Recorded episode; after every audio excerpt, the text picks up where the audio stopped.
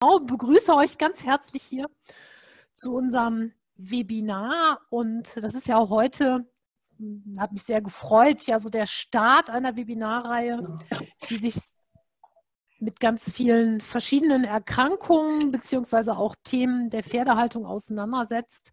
Wir haben ja einige im nächsten Jahr heute. Wir starten eben mit der Arthrose. Und äh, dazu kann ich gleich mal sagen, dass die Arthrose natürlich oder höchstwahrscheinlich für viele von euch jetzt nicht ganz neu ist oder für die meisten eigentlich. Und äh, die Franzi und ich, wir hoffen aber trotzdem, dass wir euch die eine oder andere neue Information zu dem Thema auch geben können oder zumindest auch ein paar Denkanstöße so mit auf den Weg geben können. Webinar insgesamt soll heute eine kleinen, einen kleinen Einblick in die Entstehung, in die Prävention und in die gezielte Fütterung und eben auch mögliche Behandlungsmöglichkeiten geben. In relativ komprimierter Form muss man sagen, ähm, weil das Thema Arthrose an sich ja eigentlich auch Stoff für ein Tagesseminar ähm, bieten würde. Ne? Das muss man ganz klar sagen. Sowohl, denke ich, Franzi, ne, bei der Fütterung, genauso eben auch bei verschiedenen biologischen Zusammenhängen. Die könnte man natürlich noch äh, viel weiter weiter ausweiten, aber wir haben ja nur anderthalb Stunden. Insofern müssen wir uns ein bisschen kurz fassen. Ähm, ich werde diesen Teil übernehmen, ähm, über die ja, Krankheit, Arthrose etwas zu erzählen und ähm, so ein bisschen Symptome und äh, präventive Maßnahmen, die jetzt durch Haltung und so weiter eben getroffen werden können. Und dann wird ähm, Franzi übernehmen und wird dann etwas zur Fütterung, zu verschiedenen Heilpflanzen und so weiter erzählen. Und am Ende haben wir dann eben auch noch genug Zeit, denke ich, für Fragen, falls dann Bedarf steht. Falls wir nicht alles geklärt haben, dann schon. Das kann natürlich auch sein. Ganz kurz zu meiner Person. Mein Name ist Britt Kröger. Ich ähm, bin Tierheilpraktikerin mit eigener Praxis und Schwerpunkt meiner Arbeit ist die Phytotherapie, also Pflanzenheilkunde. Das ist so ein bisschen mein Steckenpferd seit über zehn Jahren Dozentin in der Naturheilschule, Prester bilde oder bilde dort mit die Tierheilpraktiker aus, Tierheilpraktikerinnen und bin selber auch Pferdebesitzerin. Und insofern ist das auch ein Thema, was mich eigentlich immer schon sehr interessiert hat, neben der, dem beruflichen Aspekt jetzt. Franzi, willst du dich jetzt auch vorstellen, kurz? Ja. Ja, mein Name ist Franziska Wojewski. Ich ähm, habe Agrarwissenschaften studiert und mich da sehr mit der Ernährung auseinandergesetzt, nicht nur der des Pferdes, ähm, sondern allgemein der Nutztiere. Und habe dann angefangen, bei der Firma Nature's Best zu arbeiten, durfte vor zwei Jahren das Produktmanagement dort übernehmen ähm, und bin seitdem natürlich immer auf der Suche ja, nach neuen Erkenntnissen, sowohl aus der Phytomedizin ähm, als auch einfach neue Forschungsarbeiten weil ich auch vor zwei Jahren gleichzeitig meinen Abschluss in der Tierpraxis gemacht habe, ebenfalls bei der Schule Presta und Brit sogar als Dozentin hatte, äh, was immer wieder schön ist, dass wir jetzt so schön zusammenarbeiten. Und mir liegt die Pferdeernährung sehr am Herzen, weil man einfach so viele Krankheiten damit vorbeugen kann oder eben auch den Krankheitsstatus des Pferdes verbessern kann. Und natürlich bin auch ich Pferdebesitzerin. Genau. Ja, Arthrose beim Pferd, häufigste Form der Gelenkerkrankung beim Pferd. Das bedeutet ähm, für uns als Pferdebesitzer oder als Pferdehalter, ähm, dass wir uns oftmals, ich sag mal, früher oder später mit der Krankheit auseinandersetzen müssen. Vor allen Dingen diejenigen von uns, die Pferde, ich sag mal, bis ins höhere Alter begleiten dürfen, vor allem. Wobei es natürlich auch eine Krankheit ist, die junge Tiere ähm, bekommen können. Dazu komme ich gleich. So ein paar Fakten insgesamt zur Arthrose ist eine Erkrankung, die alle Wirbeltiere befallen kann. Also einschließlich Vögel, aber auch Amphibien, Reptilien, sogar Meeressäuger, ne, Wale oder Schildkröten können eben Arthrose bekommen. Und verschont bleiben von der Erkrankung eigentlich nur Tiere, die vorwiegend hängen, sprich Fledermäuse, Faultiere. Ne? Also die leiden tatsächlich nicht so stark unter Arthrose, weil es zu einer Entlastung der Gelenke tatsächlich in der Lebensweise durch die Zugkraft kommt. Ne? Also die haben da etwas bessere Grundvoraussetzungen. Wenn wir uns die Menschen angucken, auch da ähm, ist es natürlich die häufigste Form der Gelenkerkrankung ähm, zwischen 45 und 65. Lebensjahr geht man davon aus, dass zwischen 30 und 35 Prozent der Menschen schon irgendwo in ihrem Körper eine Arthrose haben. Und bei Menschen über 65 sind es fast 90 Prozent. Also das ist ja schon sehr hoch. Ich bin jetzt so gerade zwischen 45 und 65 und kann das nur bestätigen. Ich habe also auch einige Stellen, wo ich ganz sicher weiß, dass ich dort schon eine Arthrose habe. Und ähm, ja, das ist also eine äh, Erkrankung, mit der sich in jedem Fall alle Wirbellebewesen sozusagen aus, mit auseinandersetzen müssen. Wenn wir über Arthrose reden, ist die erste Frage mal ähm, überhaupt, was ist ein Gelenk? Und hier stehen ein echtes Gelenk, die bewegliche Verbindung zwischen zwei oder mehreren Knochen, dessen Zusammenhalt vor allem durch Muskelkräfte gesichert wird. Ähm, das heißt, von den beiden von den beiden beteiligten Knochen gibt es an der einen Seite einen Gelenkkopf, auf der anderen Seite eine Gelenkpfanne. Und dann haben wir, das sieht man hier auf dem Foto auch ganz schön, haben wir eine Gelenkkapsel, die ähm, die beiden Teile zusammenhält. Neben den Muskelkräften ist also auch die Gelenkkapsel damit ja, dafür zuständig. Und die Knochen bewegen sich immer aneinander entlang. Das ist ja auch der Sinn der Gelenke oder der Knochen an sich. Das heißt, die sind mechanisch sehr beansprucht. Und damit ja so wenig wie möglich diesen Gelenken passiert, also damit sozusagen die so wenig wie möglich an Reibung entsteht zwischen diesen Gelenken, sind sie mit Knorpelgewebe überzogen. Das ist so ungefähr zwischen zwei und fünf Millimeter dick, je nachdem, wo die oder in welchem Bereich oder welcher, welches Gelenk das jetzt gerade ist. Dann haben wir ähm, dort noch in, also in der Innenwand dieser Kapsel so eine schleimige Flüssigkeit, die da gebildet wird, ähm, die sogenannte Synovia oder auch Gelenkschmiere. Die wird also von der Innenwand dieser Kapsel abgesondert und es befindet sich dann im Spalt, so zwischen den Knochenenden, sowie auch so drumherum ist das Ganze dann auch. Und diese Kombination eigentlich aus der Gelenkflüssigkeit und dem Knorpelgewebe ähm, die wirkt, vorausgesetzt es ist tatsächlich auch alles intakt, eigentlich wie so ein Polster. Und die Frage ist, wofür haben wir Gelenke, wofür brauchen wir die überhaupt im Körper? Natürlich erstmal, um uns überhaupt zu bewegen. Dann dämpfen Gelenke natürlich plötzliche und harte Bewegungen. Darum ist es ja auch so, dass Sportarten, die eben mm, ja viel mit Stoppen zu tun. Ich sage mal, Tennis spielen zum Beispiel bei Menschen. Oder ich denke so beim Westernpferd an so einen knackigen Sliding Stop. Ne? Ähm, dass so Sachen sind, die den Knorpel oder auch die Gelenke natürlich sehr beanspruchen. Und Gelenke geben natürlich Halt. Dafür sind sie da. Sie verbinden ja die verschiedenen Knochen eben miteinander. Hier haben wir jetzt stehen, da Knorpel keine Blutgefäße enthält, wird er durch die Synovia, also diese Gelenkflüssigkeit mit Hilfe der Diffusion ernährt. Ernährt wird er mit verschiedenen Stoffen. Da geht die äh, Franzi nachher nochmal drauf ein, was, was ist eigentlich wichtig oder was hilft eben bei der Ernährung von Knorpel, beziehungsweise ähm, wie, wie kann Gelenkflüssigkeit auch gut unterstützt werden. Ähm, wir haben also Wasser, Zucker, Aminosäuren und so weiter, die natürlich erstmal aus dem Blut geholt werden, dann in die Gelenkinnenhaut gelangen und dann an die Gelenkflüssigkeit abgegeben werden. Und das funktioniert im Bereich des Knorpels mit der Diffusion. Diffusion erinnert ihr euch wahrscheinlich aus dem Biologieunterricht oder ähnlichem noch von früher. Ähm, Vorgang im Körper, für den keine Energie benötigt wird, also ist für den Körper sehr effizient. Der Körper bedient sich in ganz vielen Stellen der Diffusion. Und was der Körper dort macht, ist, er gleicht ein Konzentrationsgefälle aus. Das beste Beispiel, was man auch eigentlich auch immer wieder in der Literatur findet, ist das Beispiel Wasser und Tinte. Das heißt, ich habe ein Wasserglas, packe da Tinte rein. Hm, erst gibt es so ne, blau, blaue Schlieren und irgendwann am Ende verbindet sich komplett diese blaue Tinte mit dem Wasser und es gibt eine homogene Flüssigkeit. Und äh, genau auf diese Art und Weise ernährt jetzt oder wird der Knorpel tatsächlich jetzt ernährt. Ähm, ja, Blutgefäße hat er nicht. Warum hat er keine Blutgefäße? Das ist ja die Frage. Warum hat der Körper das so eingerichtet? Der Nachteil ist ja ganz klar, dass die Versorgung von Nährstoffen natürlich hm, schwieriger ist, wenn dort keine Blutgefäße sind.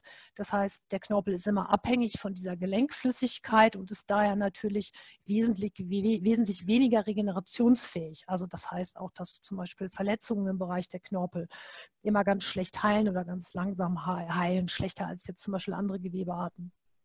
Aber ähm, dass keine Blutgefäße dort sind, hat natürlich auch große Vorteile, weil, ähm, wenn wir uns jetzt vorstellen, durch so einen Knorpel würden tatsächlich Blutgefäße laufen, würden die ja bei jeder Bewegung tatsächlich abgedrückt. Ähm, das heißt, das Gelenk und der Knorpel können eben wesentlich größeren Belastungen standhalten, weil die Blutgefäße dort in dem Fall tatsächlich stören würden, wenn man so will. Ne? Ja, zusätzlich zu dieser Diffusion, also dieser ähm, gefäßlosen Ernährung, wie man das auch nennen kann, ähm, ist auch Bewegung ein wesentlicher Faktor für die Gelenkflüssigkeit und auch für die Verteilung der Gelenkflüssigkeit muss man sich so vorstellen, dass dieser Wechsel der Druckbelastung, also dieser Vorgang, wenn wir uns einfach bewegen, ne, innerhalb des Knorpels wie so eine Pumpe wirkt.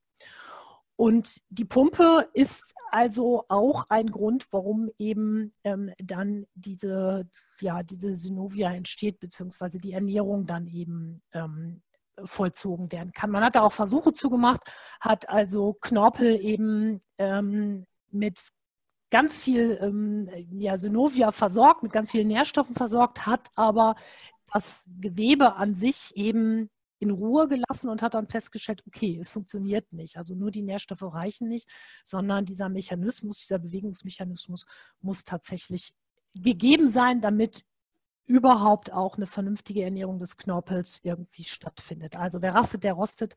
Das gilt ja für unsere Pferde auch ganz besonders. Zusätzlich noch ähm, zu dieser Ernährung des Knorpels ähm, muss diese Gelenkflüssigkeit auch dafür sorgen, dass Abbauprodukte entsorgt werden. Na, genauso wie wir das beim Knochen haben, ist es auch beim Knorpel so. Das ist ein dynamisches Gewebe. Das heißt, das befindet sich eigentlich kontinuierlich in so einem Auf- und Abbauprozess. Und ähm, je nachdem, also in Anpassung eben an Belastung und so weiter. Und auch dafür ist eben diese Gelenkflüssigkeit ganz wichtig. Ja, Definition hm, Arthrose für uns äh, wichtig Begriff Osteoarthritis. Das ist ein weiterer Begriff, den man ähm, zu diesem Thema immer findet, ist aber das gleiche. Die häufigste aller Gelenkerkrankungen hatten wir gerade geklärt, kann überall im Körper auftreten, wo Gelenke sind. Beim Pferd muss man sagen, neben jetzt so klassischen Veränderungen an der Wirbelsäule haben wir ganz viele arthrotische Veränderungen an den Zehengelenken, an Hufkronen, Fesselsprung, Vorderfußwurzelgelenk. Das sind so ganz klassische Stellen und haben dafür dann zum Teil auch verschiedene Namen. Also wir haben sowas wie ähm, Spatt, wir haben Schale, das habt ihr wahrscheinlich, seid ihr alle Pferdebesitzer oder Pferdeinteressierte, habt ihr alle schon mal gehört. Und ähm, ich hatte tatsächlich mal, und das hat mir so gezeigt, dass es wirklich überall dort auftreten kann, wo Gelenke sind, hatte mal ein, ähm, ein Pferd, äh, ein Patientenpferd, das ähm, ja sehr unrittig wurde, Probleme hatte beim Kauen und ähm, irgendwie ja alle möglichen Theorien auch erst von den Tierärzten angestellt wurden. Am Ende hatte dieses Pferd eben eine ganz schwere Arthrose im Kiefergelenk. Also auch das gibt es. Pferd war noch nicht mal alt, also hatte eben da eine leichte Fehlstellung in diesem Bereich. Und ähm, ja, dann, als es dann geröntgt wurde und man das sehen konnte, konnten dann auch entsprechende Maßnahmen getroffen werden, die dem Pferd dann geholfen haben. Ne? Aber das war, hat mir auch gezeigt, naja, das ist wirklich tatsächlich überall und nicht so nur an diesen typischen Stellen. Ja, Gelenkverschleiß also heißt ähm, im Rahmen der Erkrankung Arthrose verschleißt die Knorpelschicht. Die Knorpelschicht des Gelenks wird zerstört. Und als Folge dieser ja, dieser Zerstörung dieser Knorpelschicht kann es dann eben auch zu Knochendeformationen kommen. Ähm, das heißt, eine Gelenkabnutzung kann auch zu Gelenkszubildung kommen. Ich hatte gerade gesagt, Spatt als Beispiel beim Pferd. Das heißt, der Körper hat ja eigentlich immer einen Plan B. Und ähm, wenn der ähm, sozusagen dieses normale Knorpelgewebe verliert, fängt er an, ein Ersatzgewebe zu bilden. Und äh, dieses Ersatzgewebe ist in der Regel völlig ja, minderwertig. In dem Fall nennt es sich Granulationsgewebe. Und äh, das, ja, das führt dann eben zu solchen Zubildungserscheinungen im Rahmen der Arthrose, die dann auch zu Schmerzen und so weiter natürlich führen. Arthrose wird als degenerativ bezeichnet. Degenerativ, also Abnutzung, Verschleiß, ähm, Alterung, also eine Krankheit, die insgesamt immer funktionsmindernd ist und ähm, im Gegensatz zur Arthritis, von der ihr sicherlich auch schon mal was gehört habt, eben primär nicht entzündlich. Das heißt, es gibt schon Entzündungsschübe auch innerhalb ähm, der Erkrankung Arthrose, aber Arthritis ähm, ist nochmal eine, ja, eine ganz andere Erkrankung für sich.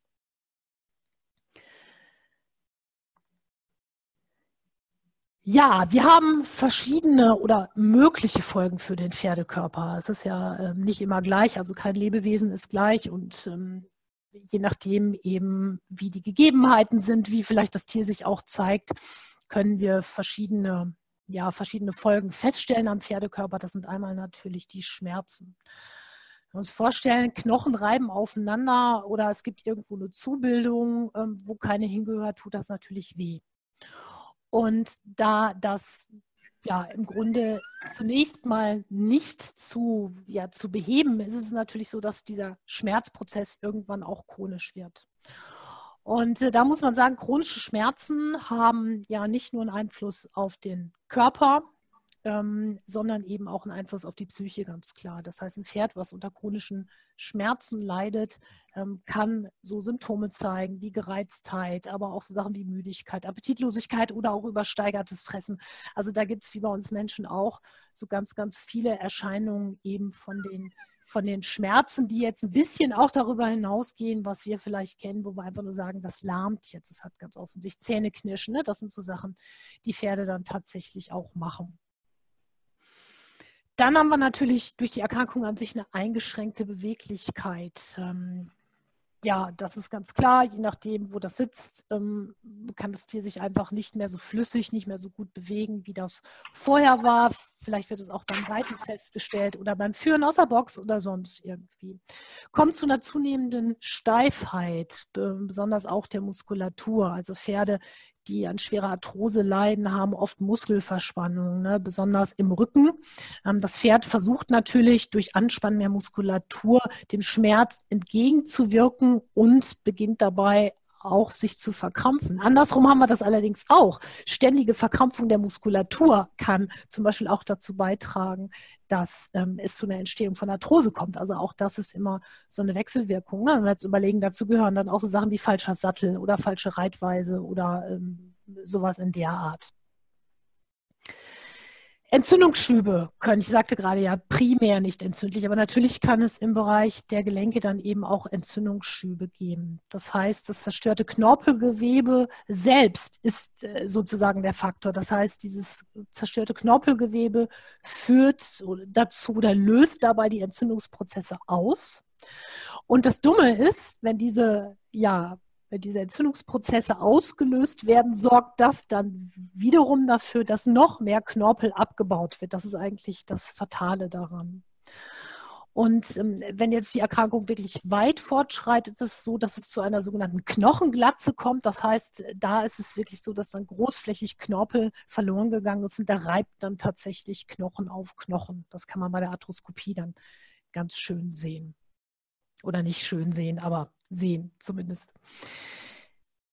Ja, dann Deformationen des Gelenks gerade schon angesprochen, also eine Gestalt oder eine Volumenveränderung, eben eine Verformung. Und ähm, das ist eigentlich auch der Punkt, bei dem es dann spätestens beim Pferd zu einem Ruheschmerz kommt. Und ähm, ja, das ist so eine Vorstellung, die ähm, die jetzt für den Pferdebesitzer eben auch nicht so schön. Es ist immer schwer, das abzuschätzen. Wann ist es soweit? Im Grunde wissen kann man das nur, wenn man tatsächlich dann auch ähm, reinschaut. Aber ähm, das finde ich jetzt auch bei meinen Patienten immer sehr schwer einzuschätzen, wenn die mich dann fragen bei den Pferden, auch bei alten Pferden, was glauben sie denn, wie schwer oder wie schlimm sind denn die Schmerzen? Und man sagen muss, kann man selber tatsächlich nicht einschätzen. Immer das Problem. Ja, wenn es auch gerade hinterher um die Frage geht, ob so ein Tier jetzt eingeschläfert wird oder nicht. Ja, dann haben wir ganz viele verschiedene Ursachen. Dazu gehören natürlich einmal die Zuchtdefizite. Also ganz einfach gesagt, so ähnlich wie wir das beim Hund oder bei der Katze auch haben, also im Grunde eine unzureichende Auswahl der Elterntiere, ne, wo vielleicht schon irgendwelche Knochenerkrankungen oder sonst irgendwas zusammenkommen und äh, mit den Pferden wird gezüchtet, dann ist das sicherlich nicht förderlich. Dann falsche Fütterung der Stute, also da kann es zu Nährstoffdefiziten oder nicht nur zu Defiziten, sondern einfach zu ja, Fehl, ähm, Fehlernährung kommen während der Trächtigkeit. Also da, so dass ähm, ja im Grunde im Bauch schon da es zu Prozessen kommt, die eben ähm, eine Auswirkung haben auf Knochendichte, auf Knorpelwachstum und so weiter oder eben auf Gliedmassenstellung oder sonst irgendwas. Dann haben wir die falsche Fütterung oder nicht artgerechte Haltung insgesamt, ne? aber auch natürlich in der Aufzugsphase. Aufzugsphase. Das wird Franzi gleich wohl bestätigen. Immer mehr junge Pferde leiden mittlerweile unter Arthrose, ähm, weil die schon als Fohlen falsch gehalten wurden oder ernährt wurden. Ne? Bewegungsmangel gehört da auch zu. Also gerade in der Wachstumszeit ähm, brauchen wir oder lässt eine gesunde oder gehört zu einer gesunden Entwicklung eben auch ein vernünftiges Bewegungspensum. Ne? Und wenn das nicht gegeben ist, äh, habe ich da schon ein Riesenproblem. Da kann ich so gut füttern, wie ich will. Dann funktioniert es eben nicht. Ähm, dann aber auch natürlich eine mangelnde falsche Versorgung mit Nährstoffen, ne, zu hohe Krippenfutterrationen oder eben ähm, zu Wachs, also um Wachstum zu beschleunigen, ne, wird es ja durchaus auch angewendet, ne, Franzi, oder? So ist es doch. Ja, ne? ja das kennst ja. du auch. Und ähm, ja, Calcium-Phosphor-Verhältnis stimmt vielleicht nicht. Ne? Der gesamte Mineralstoffhaushalt in der Fütterung stimmt nicht. Und äh, die Pferde sollen ja schnell heranwachsen, sollen schnell einsatzfähig werden, sollen gut aussehen, sollen schnell verkauft werden. Das ist ja oft Zuchtziel dann einfach. Und ähm, das Problem entsteht hier ein bisschen, dass die meisten, ich weiß nicht, wie es euch geht, aber ich zum Beispiel habe meine Pferde, Pferde, jetzt nie als Fohlen bekommen, sondern ähm, ja, so als das früheste Mal als Dreijährigen. Ähm, und das sind natürlich so Faktoren, auf die ich dann auch keinen Einfluss habe, weil ich nicht weiß unbedingt, ne? wie ist das Pferd groß geworden, wie ist es da in der Zeit gefüttert worden. Aber letztendlich ist das natürlich ganz prägend und ganz entscheidend für das, was später passiert. Das ist ja bei uns Menschen auch nicht anders. Ne? Wenn ich jetzt äh, von Baby an äh, Nährstoffdefizite hatte und ähm, mich nicht bewegt habe oder so, dann wird sich das natürlich irgendwann im Erwachsenenalter rächen. Das heißt, das sind Faktoren, denen man dann letztendlich auch ein bisschen ausgeliefert ist, wenn man das Tier nicht selber gezüchtet hat, muss man auch sagen. Ja, dann natürlich insgesamt der Alterungsprozess, wobei man sagen muss, Arthrose an sich ist nichts, was jetzt wirklich rein Alter, alterungsbedingt ist. Es gibt also auch sehr alte ähm, Wirbeltiere, die eben ähm, keine Arthrose haben. Also das ist, ist nicht, nicht jetzt primär die Ursache. Aber natürlich, der Knorpel nutzt sich als natürlicher Prozess mit dem fortschreitenden Alter ab. Jetzt muss man sagen, dass der Anteil der über 15-jährigen Pferde in Deutschland in den letzten Jahren, also von, ich glaube, irgendwie 11 oder 12 Prozent mittlerweile auf fast 30 Prozent gesteigert wurde. Das ist ja eine ganz tolle Sache natürlich. Ne? Super, Pferde älter werden. Hm, oder vielleicht auch die Leute sie älter werden lassen. Das ist jetzt die Frage, wie das zustande kommt. Ähm, aber das bringt natürlich in der Statistik auch noch ähm, häufiger die Arthrose eben jetzt mit zum, ja, zum Vorschein. Ne? Das Pferd wird steifer, die Muskeln werden fester und ähm, Nährstoffaustausch wird schlechter im Alter, das ist klar. Abge, also abgelagerte Stoffwechselprodukte werden eventuell in, ähm, im Alter eben nicht mehr so gut entsorgt. Wasserbindungsvermögen lässt auf jeden Fall nach im Alter. Ne? Das führt dann auch wiederum zu so einer zu einer dünneren Knorpelschicht. Ähm, dann gibt es noch einen Stoff, der heißt Proteoglykan. Das ist letztendlich das, was im Knorpel bzw. in der Flüssigkeit die Hyaluronsäure und das Kollagen bildet. Die Zusammensetzung bildet, verändert sich auf jeden Fall im Alter. Und ähm, im Alter kommt es auch insgesamt durch die Stoffwechsellage dann zwischendurch mal zu Versorgungsengpässen, ne? also was die Ernährung des Knochens einfach betrifft. Also es kommt zu Demineralisierung zum Beispiel, ne? dann kommt vielleicht nur eingeschränkte Herztätigkeit dazu und so weiter. Also summa summarum, was wird schon besser im Alter? Außer die Weisheit nichts. Wahrscheinlich, also körperlich gesehen zumindest, ist es eben ähm, nicht so schön. Ja, die Ursachen, die haben wir natürlich auch noch. Ähm, wir haben äh, Brüche natürlich an der Bruchstelle, ähm, die wir irgendwann mal gehabt haben und sei die noch so gut, noch so gut zusammengeheilt oder gerichtet oder sonst irgendwas. Das sind immer potenzielle Stellen, an denen sich eine Arthrose einfach gut bilden kann.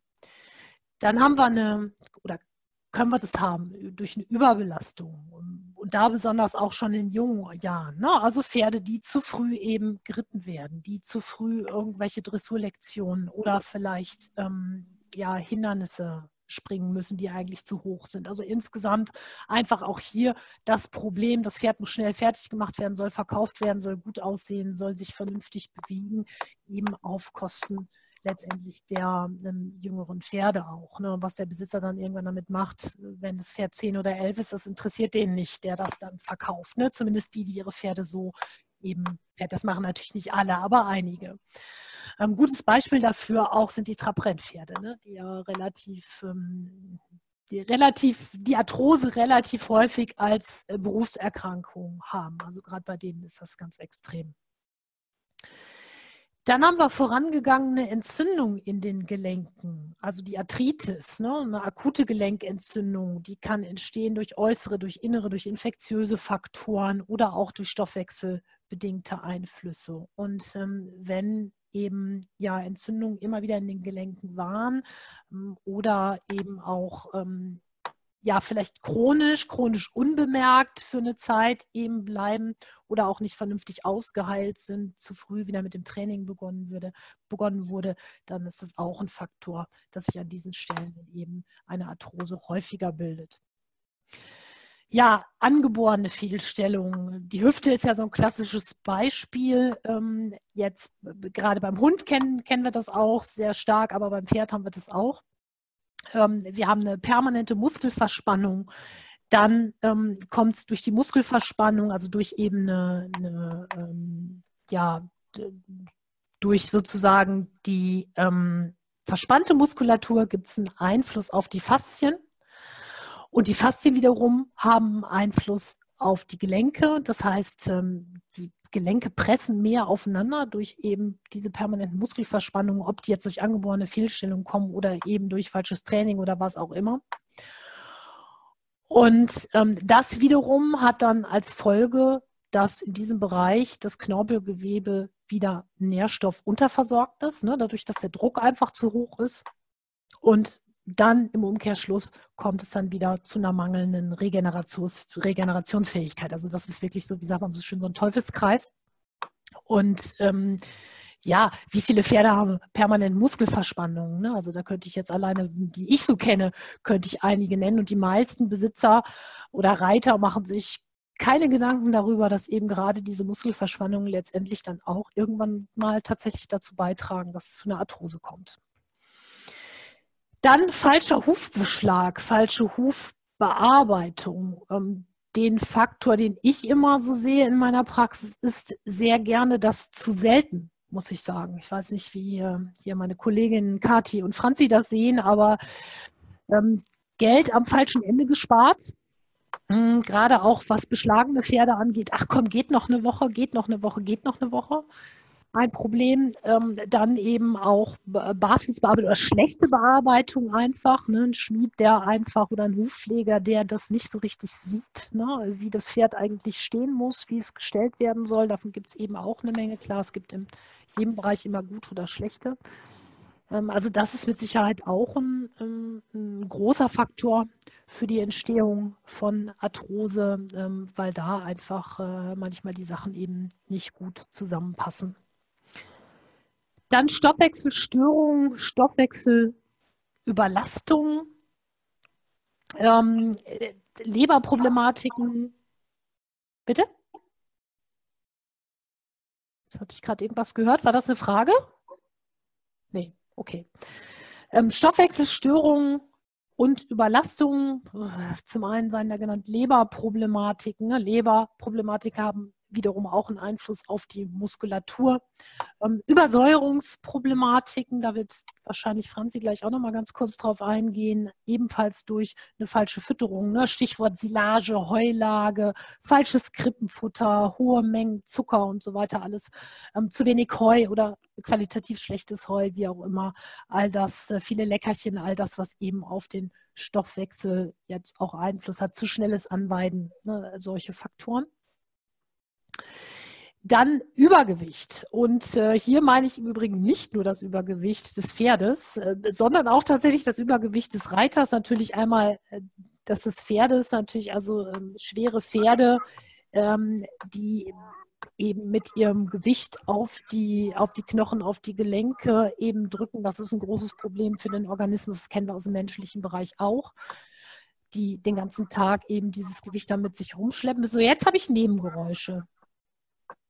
Als wenn irgendwer telefoniert oder so. So, jetzt ist es weg. Dankeschön.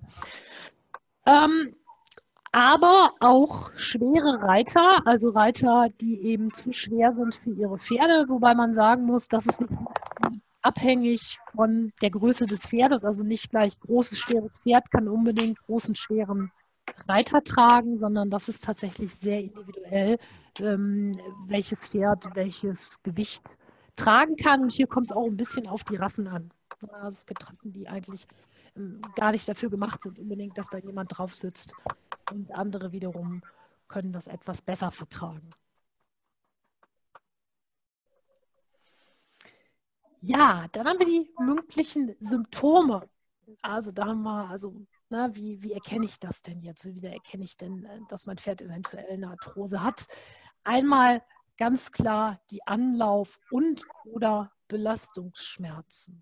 Na, der Besitzer hm, stellt fest, na, also irgendwie ähm, läuft er nicht mehr so ganz, ist irgendwie nicht so, nicht so rund, sagt man ja immer so schön und das Pferd läuft sich eventuell ein. Das ist, was es auffällt, am Anfang steif oder schlechter. Man merkt, wenn das Pferd warm wird, wenn die Gelenkschmiere äh, sozusagen etwas ähm, flüssiger wird, dann wird es besser. Ähm, Schmerzung, Schmerzen ähm, ja, in der Wendung.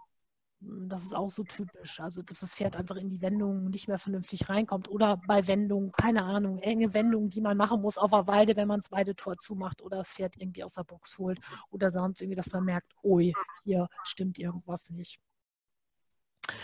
Dann auch hier natürlich die ähm, Verspannung und die Muskelblockaden, die hatten wir äh, gerade schon genannt. Also das ist was, was man auch feststellt. Das merkt man ja manchmal schon beim Satteln oder ähm, wenn man das Pferd einfach putzt oder anfasst.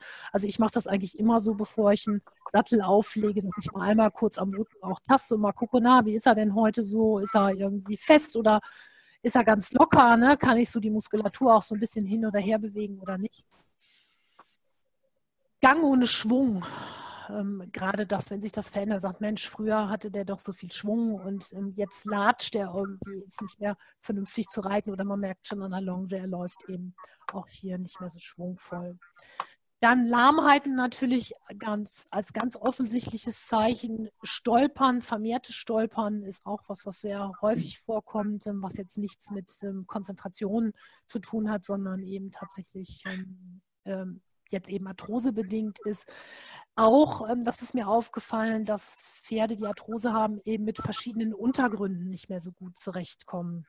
Ein gesundes Pferd ähm, kann zum Beispiel Unebenheiten natürlich im Boden viel besser ausgleichen oder wenn der Hallenboden mal nicht so gut gezogen ist oder im Geländer irgendwie, wenn da mal Unebenheiten kommen oder so. Das alles ist auf jeden Fall als Symptom zu deuten. Dann Probleme beim Hufegeben.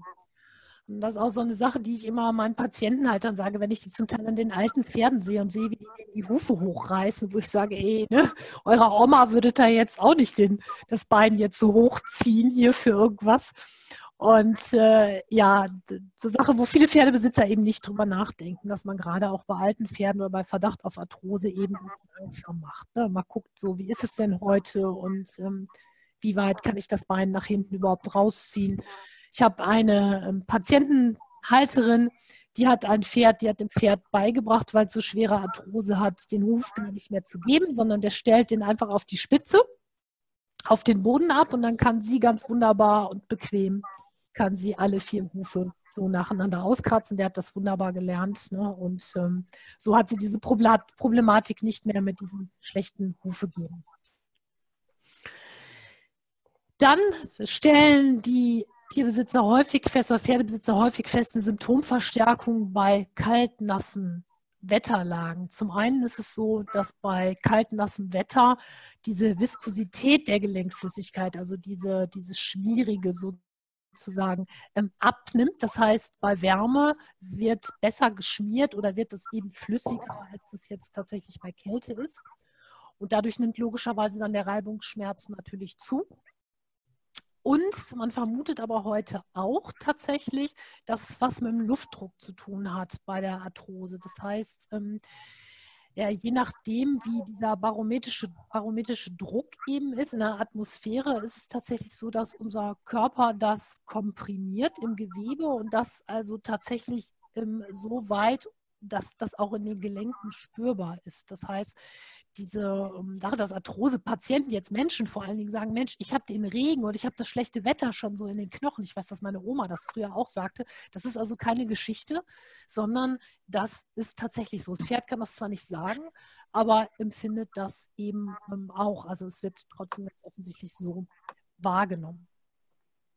Dann ganz klassisch auch, dem Besitzer fällt auf, die Fälle legen sich nicht mehr hin ähm, wälzt sich vielleicht nicht mehr oder wälzt sich, kommt kaum, kommt kaum noch hoch nach dem Wälzen. Ne? Das sind so Sachen. Oder bleibt erstmal sitzen auch nach dem Wälzen, ne? so in so einer Halb-Acht-Stellung, bevor es dann komplett aufsteht, weil das so eben nicht mehr geht.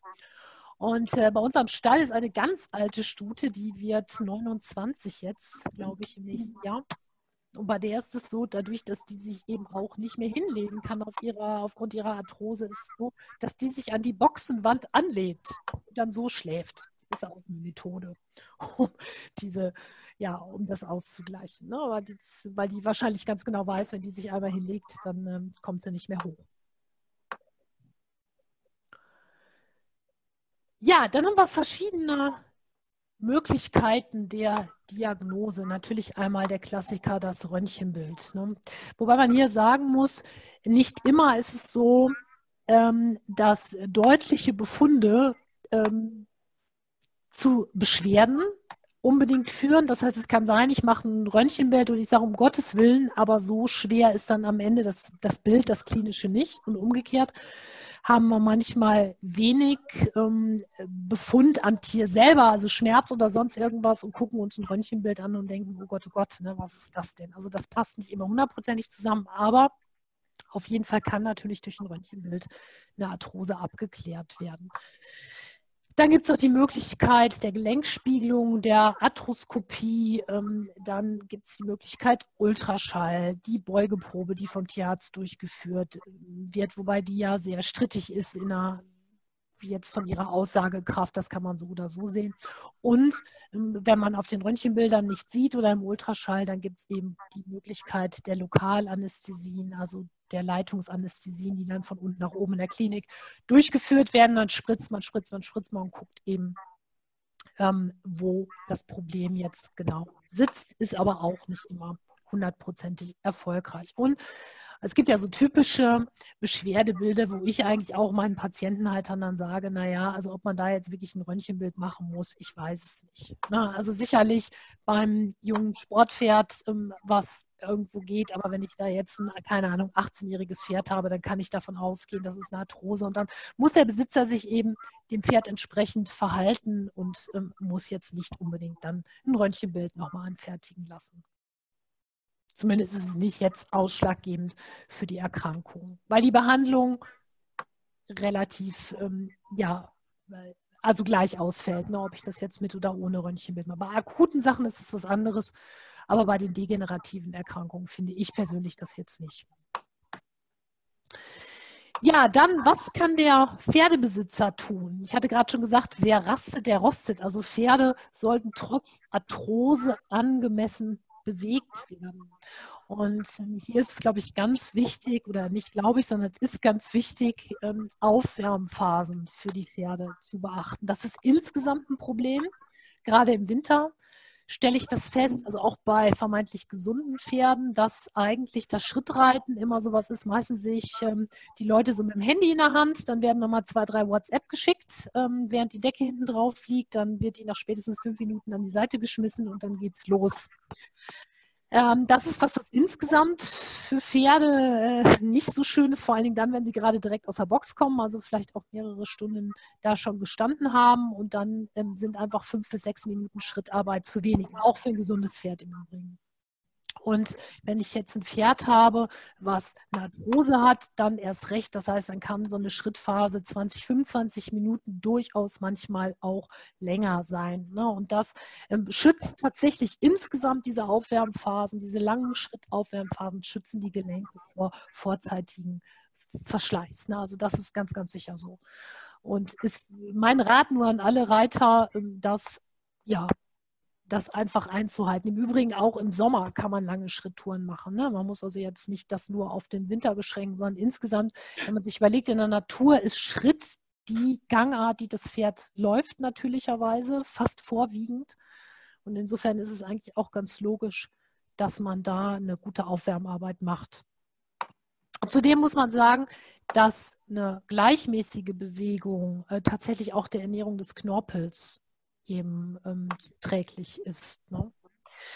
Ähm, das Gleiche reite da jetzt etwas drauf rum, aber weil es mir tatsächlich auch sehr wichtig ist, ist diese Geschichte, ähm, ich habe mein Pferd irgendwo im Offenstall, ist auch super, komme die ganze Woche nicht, dann komme ich am Wochenende und reite dann fünf Stunden aus. Und dann schön irgendwie, keine Ahnung, äh, super lange Galopptouren dabei und so weiter. Ähm, und dann kommt das Pferd wieder in den Stall. Am nächsten Tag komme ich dann nicht oder kommt der Reiter dann nicht. Und dann bleibt er wieder eine Woche irgendwie in seinem Offenstall. Das ist auch eine Sache, die nicht förderlich ist.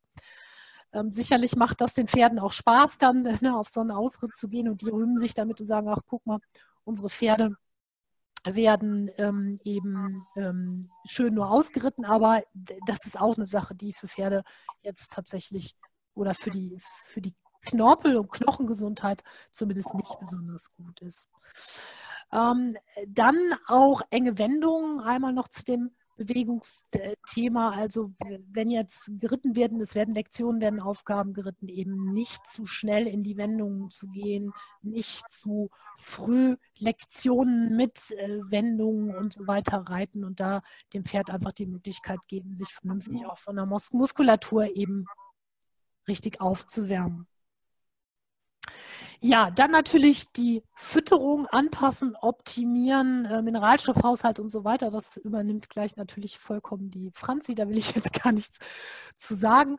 Dann Physiotherapie, Osteopathie sind zwei Sachen, die man sicherlich gut einsetzen kann natürlich. Ne? Ähm, das ist eine Sache, die, ähm, ja, die, die ich jedem empfehlen würde, der ein Pferd hat mit schwerer Arthrose gerade die Physio Therapeuten können einem oft oder können dem Tierbesitzer, Pferdebesitzer auch verschiedene Übungen zeigen, die er mit dem Pferd mal durchführen kann, ne? mit Leckerchen, so kleine Dehnübungen und so weiter, die auch vom Reiten eben eingesetzt werden können. Akupunktur natürlich als ähm, Schmerztherapie vorwiegend. Ne? Akupunktur ist ja nicht in dem Fall nicht kurativ, sondern eben soll nur helfen, mit den Schmerzen eben ähm, besser klarzukommen oder Schmerzen eben zu minimieren.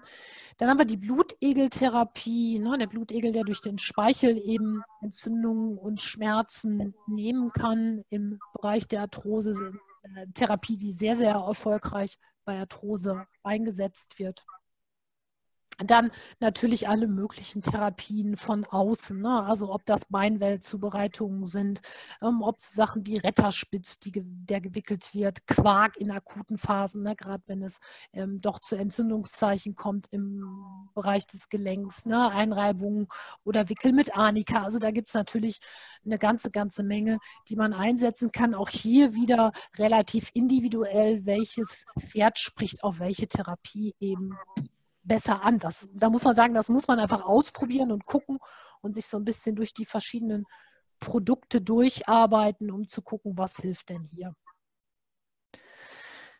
Dann natürlich die Homöopathie, entweder klassische Einzelmittel, ne, Arnica brionia, ähm, das sind so große Mittel, Hypericum, die eingesetzt werden in der oder in der Arthrosetherapie oder natürlich auch klassische Komplexmittel wie Zehl, Traumel und so weiter. Ne? Da gibt es also auch eine ganze Reihe, ob das jetzt von Hehl ist, von, von Wala, von Veleda oder wie auch immer die Firma heißt, Reckeweg. Also da gibt es ja mittlerweile ganz, ganz viele, die, wenn man sie sich anschaut, gerade die Komplexmittel natürlich alle auch immer ähnlich eingesetzt werden. Ne? Und die Homöopathie soll in dem Fall dann Selbstheilungskräfte ähm, des Tieres anregen und ähm, so natürlich auch Schmerzen dann mindern. Dann die Phytotherapie, das heißt die Pflanzen oder die Therapie mit Heilpflanzen, ähm, wo verschiedene Kräuter für die Gelenkgesundheit eingesetzt werden. Ne? Schmerzreduzierende Kräuter, zum Beispiel sowas wie Ingwer, Teufelskralle, Brennnessel und so weiter. Oder auch stoffwechselanregende ja, Mischungen, ne, die dann Leber und Niere unterstützen. Da sagt Franzi gleich auch nochmal was zu, um eben auch, ähm, ja, um die Prozesse im Körper eben nicht stagnieren zu lassen und Ausleitungen eben anzuregen. Dann natürlich die, ja, die Hufbearbeitung gerade schon ähm, angesprochen, ähm, also hier auf eine regelmäßige, eine vernünftige Hufbearbeitung achten, da vielleicht auch mal eine zweite Meinung einholen, ähm, vielleicht der Umstieg von Eisen auf den Barhuf, wenn das angesagt ist. Ne? Also sich da einfach auch nochmal so ein bisschen mehr informieren über den Tellerrand hinaus. Dann natürlich die Haltung optimieren ja, also ähm, viel Bewegung, hm, bestenfalls natürlich Offenstall, auch wenn jetzt gleich schon, also ich jetzt schon quasi im Hintergrund das Schreien höre, nein, nicht jedes Pferd ist was für ein Offenstall, ja, sicherlich.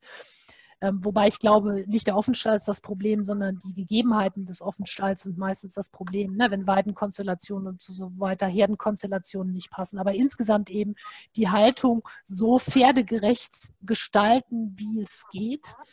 Ähm, also viel freier Auslauf. Ne? Ähm, man muss immer daran denken, das Pferd ist ein Bewegungstier und der Knorpel ist nicht direkt an den Blutkreislauf angeschlossen. Das heißt, die ja, die Nährstoffzufuhr muss anders geregelt werden. Die muss durch kontinuierliche Bewegung eben geregelt werden. Und das funktioniert nicht, wenn das Pferd 23 Stunden in der Box steht und dann für eine Stunde eben geritten wird und dann wieder in die Box kommt. Also das ist einfach eine Sache, das funktioniert mit Pferden nicht.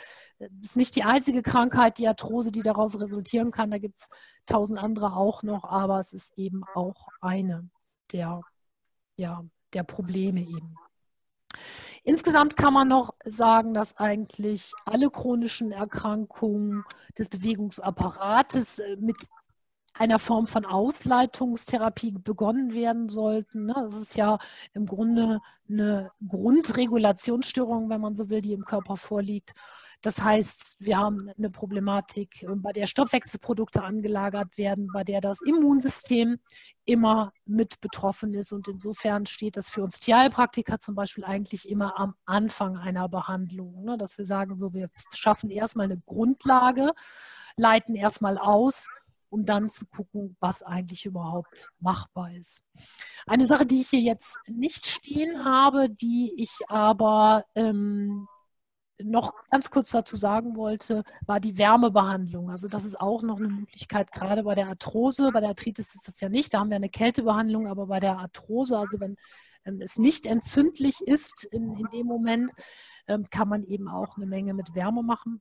Und ähm, ein Produkt, was ich da immer sehr empfehle, ist, sind die äh, Produkte von Back on Track. Habe ich jetzt gerade mit einer Kundin heute noch gesprochen, die ähm, auf meinen Anraten sich Gamaschen von Back on Track geholt haben. Ich werde es nicht kennen von euch. Das ist so eine reflektierende Keramikfaser, die eingebaut wird in Gamaschen, in Decken, in alles Mögliche gibt es für den menschlichen Bereich auch. Und die reflektiert die eigene Körperwärme. Und äh, diese Stute, die ich da jetzt betreut habe, die eben ähm, im Bereich der Fesselgelenke eben schwere Arthrose hat, läuft so, so, so viel besser jetzt, seitdem sie diese Back- und Tracker-Maschen hat, dass ich selber jetzt schon ganz erstaunt war. Ne? Und ähm, ja, das ist eben auch nochmal was, was der Besitzer eben tut, was ausprobieren, ähm, was es da eben an Pro Produkten auch noch gibt. Genau. Damit bin ich mit meinem Teil fertig. Ich übergebe jetzt an die Franzi. Ich hoffe, Franzi, ich habe nicht zu viel gequatscht. Nee, überhaupt nicht. Ähm, was mir noch ganz wichtig bei Haltung optimieren eigentlich ist, ist ja, dass äh, das Einstreu auch rutschfest ist und vor allem trocken. Das unterschätzen, glaube ich, auch viele Leute beim Offenstall. Ähm, das meinst du ja auch mit Management. Das finde ich genau.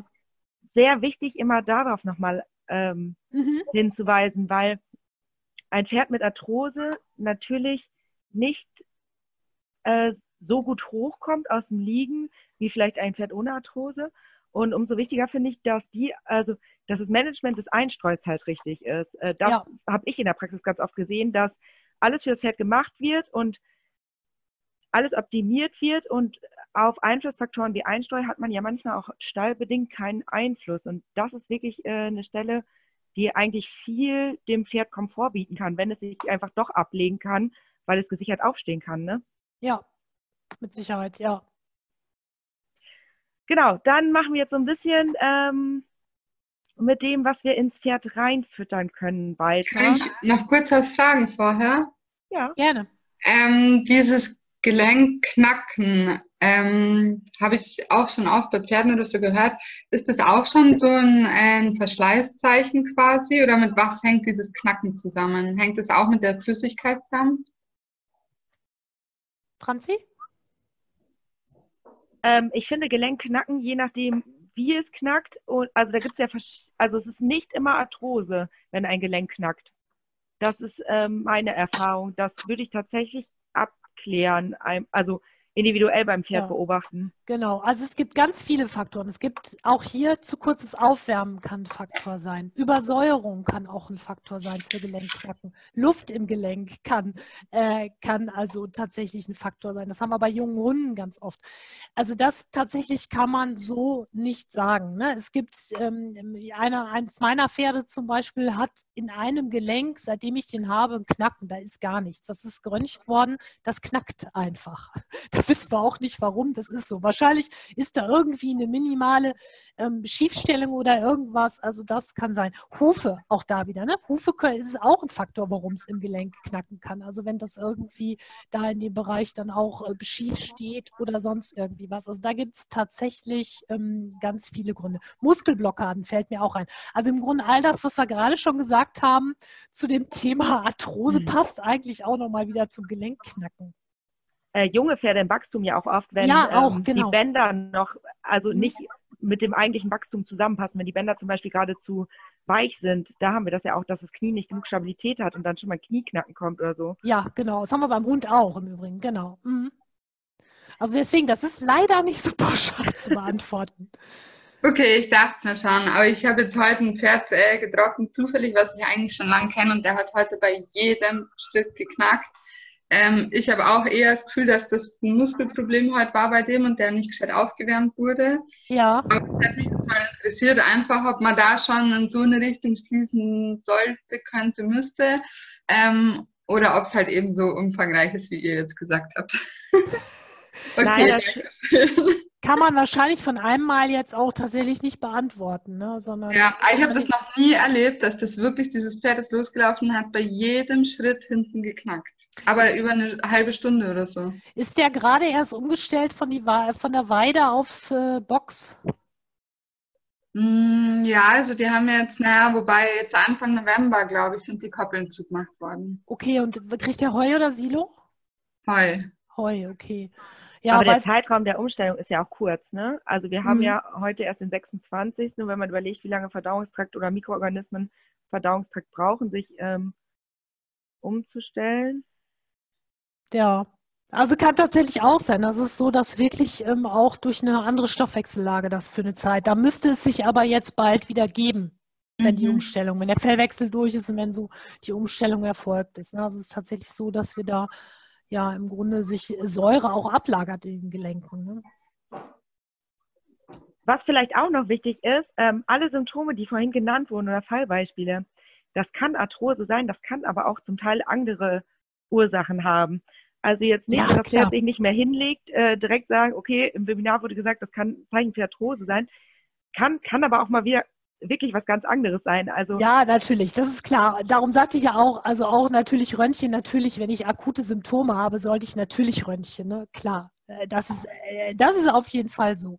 Wenn das Pferd nicht mehr aufsteht, kann es auch eine Kolik sein. also ich dachte ja, aber gut, dass du es nochmal sagst, Franzi. Ja, ich dachte, das wäre jetzt auch klar geworden, da sozusagen das ja nur mögliche Symptome sind, ne, die wir so haben. Aber natürlich, es kann hinter allem auch natürlich noch was anderes stecken, ja. Äh, gibt es zum ersten Part vielleicht noch weitere Fragen, ähm, die wir an dieser Stelle schon vorab klären sollen, die jetzt nicht äh, zu tief reingehen, sondern oder Verständnisfragen eben? Gut, dann ähm, starte ich jetzt mit den Einflussfaktoren, die wir über die Fütterung auf die Knorpelgesundheit äh, des Pferdes bzw. die Gelenkgesundheit ähm, einnehmen können. Ich habe hier hingeschrieben, Magan und Schwefel zur Regeneration der extrazellulären Matrix. Das hört sich ja total kompliziert an, aber ich hoffe, dass jedem bekannt ist, äh, was Magan ist, ein Spurenelement. Die Bedarfsnormen, ähm, da bin ich sehr tief drauf eingestiegen in unserem ersten Webinar zu den Grundlagen der Pferdefütterung.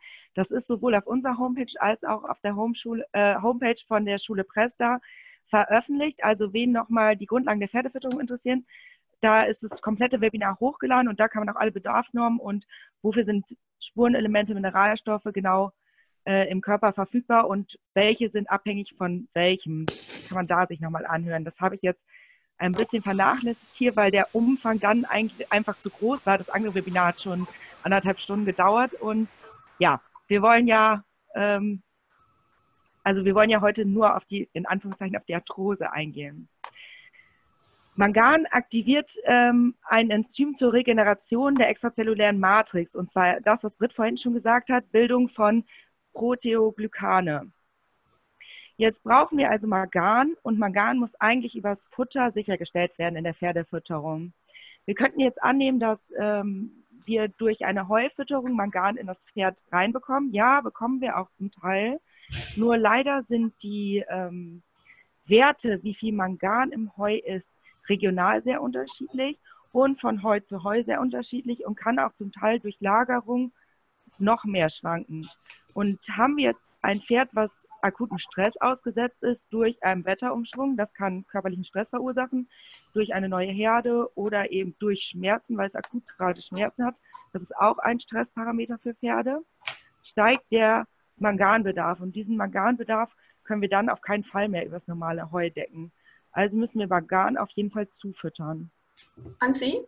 Ja. Eine Frage, ob du die Folie ein bisschen größer machen kannst. Wir können nämlich, wir haben nämlich dieses Forschungsbildchen mit dabei. Vielleicht kannst du einfach Vollbild machen. Äh, bei mir wird es als Vollbild angezeigt, Kathi, wenn ich jetzt ehrlich bin. Oh.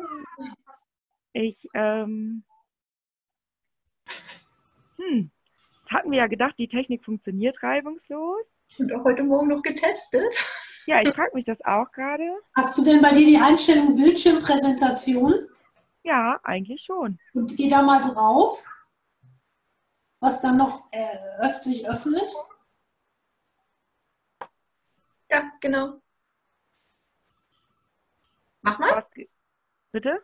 Beende mal einmal. Wir machen jetzt eben einmal, dass, dass äh, Kerstin auch lesen kann. Und jetzt äh, musst du noch einmal bitte deinen Bildschirm teilen. Wer ich? Nee, Franzi. Genau, und dann? Jetzt? Bildschirmpräsentation? Ja. Ja, super. Super. Ah, jetzt ja. Faszinierend, das sieht bei mir genauso aus wie vorher. Bei uns ist es jetzt anders. Dankeschön. Aber das freut mich ja. Hauptsache, es hat geklappt. Gut, dann gehen wir jetzt ähm, weiter zum Schwefel. Der Schwefel hängt ebenfalls mit Protoglykan zusammen und zwar ist es ähm, der Schwefel ein wichtiger Baustein davon. Schwefelverbindungen müssen übers Futter ähm, aufgenommen werden und da wir ja sehr proteinreiche Rationen eigentlich füttern, ähm, wird auf jeden Fall Schwefel durch schwefelhaltige Aminosäuren dem Körper zugeführt, zum Beispiel Methionin oder Cystein. Natürliche Lieferanten von Schwefel können außerdem Knoblauch sein und bei Knoblauch haben wir weiterhin eine ähm, antioxidative Wirkung, aber auch Brennnessel oder Salbei enthalten Schwefel. Ein ganz großer Trend ist im Moment oder schon seit längerem die MSM-Fütterung. Ähm, ja, damit füttern wir Schwefel in das Pferd rein. Aber bitte bei MSM ein bisschen vorsichtig sein, weil MSM die Aufnahme von zum Beispiel Kupfer hemmen kann. Und Kupfer brauchen wir zur Bildung von Kollagenfasern.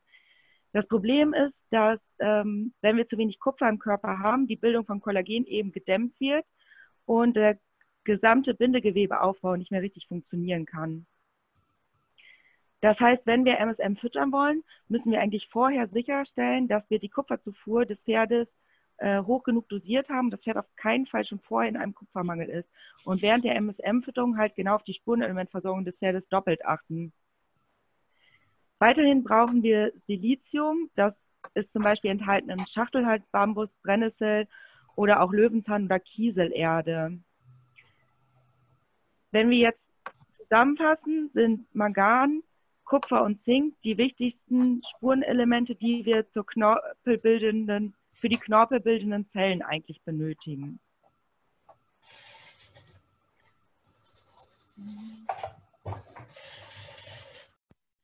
Äh, Britt hatte das gerade schon gesagt, aber das ist natürlich auch in meinem Fütterungsteil sehr wichtig. Also eine Regeneration von Knorpelmasse kann stattfinden, aber die kann nur stattfinden, wenn die Abnutzung kleiner ist als der Aufbau des Knorpels. Deswegen, wie schon eben gesagt, ähm, ist das Gewichtsmanagement des Pferdes wichtig. Also ein deutlich zu dickes Pferd hat natürlich mehr Belastung auf die Gelenken als ein normalgewichtiges Pferd. Das Reitergewicht, wie eben schon ähm, angesprochen, ist ebenfalls wichtig, wobei ganz wichtig auch der Faktor ist, wie viel Muskulatur hat das Pferd, also wie schwer kann der Reiter sein, welches Pferd kann welchen Reiter tragen. Das hatte Britt eben auch schon gesagt, es ist wirklich nicht abhängig unbedingt von der Größe. Das sieht man ja immer wieder am Isländer, der sicherlich prozentual zu seiner Körpermasse und seiner Größe mehr tragen kann als der typische Tinker, der im Moment immer als Gewichtsträger vermarktet wird, aber ursprünglich eigentlich gar nicht zur Reiterei. Ja, gezüchtet wurde er ja nicht wirklich, aber ähm, ja, entstanden ist. Normalgewicht schont also die Gelenke und deswegen sollte man darauf achten. Was Britt vorhin erzählt hat, dass sie ein Pferd hatte, was ähm, im Kiefergelenk Arthrose hatte, das ist auch nochmal ein wichtiger Hinweis. Mir, ich bekomme manchmal im Kundenkreis Pferde, die, obwohl der Zahnarzt da war, ihr Heu nicht richtig fressen. Und der Zahnarzt sagt, nee, die Zähne sind in Ordnung und trotzdem frisst das Pferd aber nicht vernünftig Heu und magert ab bei diesen Pferden immer über das Kiefergelenk nachdenken, aber auch über die Halswirbelsäule. Es kann auch in der Halswirbelsäule zu Arthrose kommen. Und wenn zum Beispiel so Pferde immer aus Heunetzen oder bestimmten Heuraufen gefüttert werden und dabei immer einen Schmerz haben, kann es dazu kommen, dass die einfach nicht mehr genug Heu fressen und abnormale Kaubewegungen zum Beispiel machen. Das ist tatsächlich gar nicht so selten. Und wenn man den Pferden, obwohl die, der Bewegungsapparat völlig in Ordnung ist, einfach gelenkunterstützende Produkte füttert ähm, oder gezielt nochmal Spurenelemente gibt, verbessert sich dieser Zustand oft.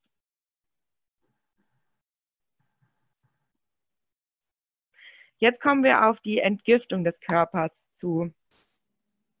Um das Gelenk gesund zu erhalten, äh, muss das ganze Pferd gesund sein. Und ein gesundes Pferd kann eigentlich nur gesund bleiben, wenn es regelmäßig entgiftet wird. Pferde in der freien Wildbahn fressen dafür verschiedene Kräuter bei uns auf den Wiesen sind zum Teil noch einige von diesen Kräutern enthalten, zum Beispiel Brennnessel oder Löwenzahn. Aber es gibt auch Hochleistungswiesen, wo heute Pferde gehalten werden, wo diese Kräuter leider nicht mehr drauf sind. Und von den Wiesen, wo meistens Heu gemacht wird, da sind die Kräuter auch nicht mehr enthalten, weil der, die Ertragslage dann niedriger ist und somit die Pferde auch nicht im Heu getrocknete Kräuter zur Verfügung haben. Mm, Abfallstoffe müssen deswegen aus dem Körper rausgeholt werden, weil die sich in der extrazellulären Matrix, die ja die Stabilität und die Knorpelgesundheit aufrechterhalten, einlagern. Und da, wenn die vermüllt ist, kommt es dazu, dass die ähm, Matrix brüchig wird. Und daher kann eine leichte Bildung von Arthrose die Folge sein. Hier steht jetzt Leber als Entgiftungsorgan. Ähm, die Frage ist ja, warum ist die Leber überhaupt mit Schadstoffen belastet? Das kann A sein durch eine schlechte Heuqualität. Wir hatten jetzt sehr heiße Sommer und die Heuqualität ist dadurch etwas schlechter. Es kann aber auch eine schlechte Wasserqualität zum Beispiel sein. Viele Leute wissen um die Wasserqualität an ihrem Stall gar nicht. Und man darf auch nicht vergessen, dass die Richtwerte zur Haltung von Nutztieren anders, anders sind als die Richtwerte, wie wir das Trinkwasser aus dem Brunnen trinken dürfen. Ein Symptom für Leberprobleme kann eben eine Muskelverspannung sein. Und wenn die Verspannung immer vorhanden ist, wird das Pferd sich weniger bewegen und dadurch entsteht eine schlechte Gelenksernährung und dadurch kann eben Arthrose begünstigt werden.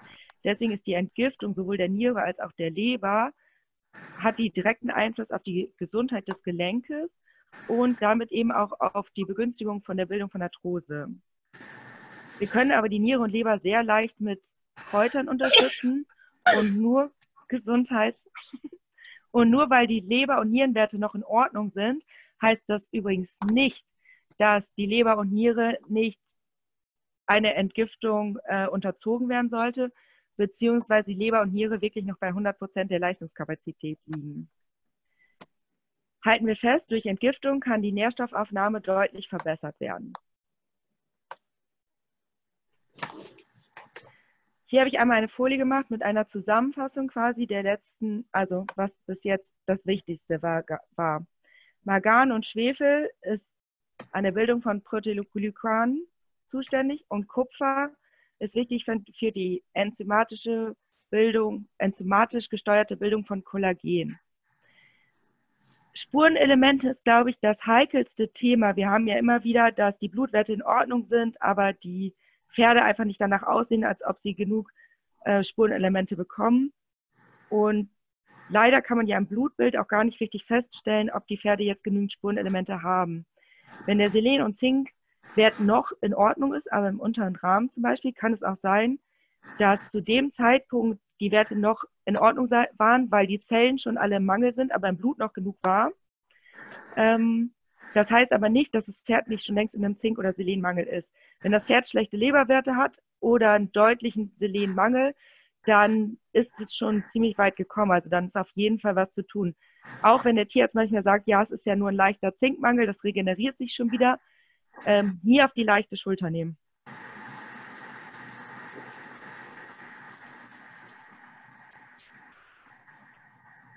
Kommen wir nun zu der Brennnessel. Die Brennnessel ist, glaube ich, jedem bekannt. Allgemein wird die Brennnessel ein bisschen, ja, gar nicht so gewertschätzt, wie man sie eigentlich wertschätzen sollte. Die wird oft einfach als Unkraut bezeichnet und weggemacht und stört. Wenn Brennnessel auf der Pferdeweide vorhanden ist, diese Brennnessel hegen und pflegen stehen lassen. Ähm, Im Juni, September ist so die Erntezeit. Dann die Brennnessel einfach abschneiden, zwei Tage oder einen Tag auf der Wiese liegen lassen und den Pferden verfüttern. Oder wenn die Pferde genau auf dieser Wiese selber laufen, abschneiden, liegen lassen. Sobald die genießbar ist, nehmen sich die Pferde die Brennnessel selber. Die Brennnessel regt einmal die Entgiftung der Niere an, liefert Schwefel, Kupfer und Silizium für die Regeneration des Knorpels, hat einen hohen Eiweißgehalt, was wir eben für Muskelgewebe und Bindegewebe benötigen und wirkt zunehmend noch entzündungshemmend und schmerzlindernd. Also die Brennnessel ist quasi ein Allround-Produkt.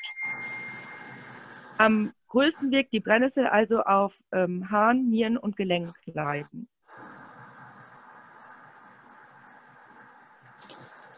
Um die Entzündung, eine akute Entzündung zu hemmen, weil eine Knorpelbildung nur stattfinden kann, wenn keine akute Entzündung im Gelenk ist, ähm, können wir auch mit Kräutern arbeiten, zum Beispiel mit der Weiderinde. Die Weiderinde enthält Acetylsalicinsäure. Das ist der gleiche Wirkkomplex, der in Aspirin ist. Sie wirkt blutverdünnend, stark schmerzlindernd und entzündungshemmend. Die Goldrute, denke ich, ist auch vielen bekannt, regt ebenfalls die Niere an, also für alle möglichen Nierenproblematiken, wirkt aber auch hochgradig entzündungshemmend. Teufelskralle. Die Teufelskralle ähm, ist, glaube ich, mit Ingwer zusammen ja, die bekannteste phytomedizinische äh, Maßnahme für ein Pferd, was Arthrose enthält. Die Teufelskralle wirkt entzündungshemmend und enthält Bitterstoffe, die schmerzlindernd wirken. Was bei der Teufelskralle aber zu beachten ist, ist, dass sie sogar eine Doping-Relevanzzeit von vier Tagen hat. Ich lasse jetzt mal äh, das unkommentiert, ob ein Pferd, was Teufelskralle bekommt und damit ja irgendeine Schmerzindikation hat, überhaupt in den Sport gehört. Trotzdem, wenn man es unterstützend füttert, muss man wissen, dass wenn man das als, Einzelkräuterzusatz füttert, eine Karenzzeit von vier Tagen hat. Die Teufelskralle, bei allen Vorteilen, die sie uns bietet, kann sie auch zu Magenproblemen auf Dauern führen. Also die kann die Magenschleimhaut angreifen. Deswegen sagt man im Allgemeinen, dass man die Teufelskralle eigentlich bis zu zwölf Wochen füttert und dann ähm, schon eine Pause machen sollte. Bei magenempfindlichen Pferden kann man auch ruhig nach vier bis sechs Wochen schon eine Pause machen oder weichen auf andere entzündungshemmende Kräuter aus. Könnt ihr vielleicht ähm, eure Mikrofone ausstellen? Ein paar Leute machen, glaube ich, ein paar Nebengeräusche. Jetzt ist es leise. Danke. äh, Ingwer ist ebenfalls entzündungshemmend und schmerzlindernd und man sagt, dass Ingwer den Körper durchwärmt. Ich denke, jeder, der einen Ingwertee schon mal getrunken hat, hat es auch selber gemerkt.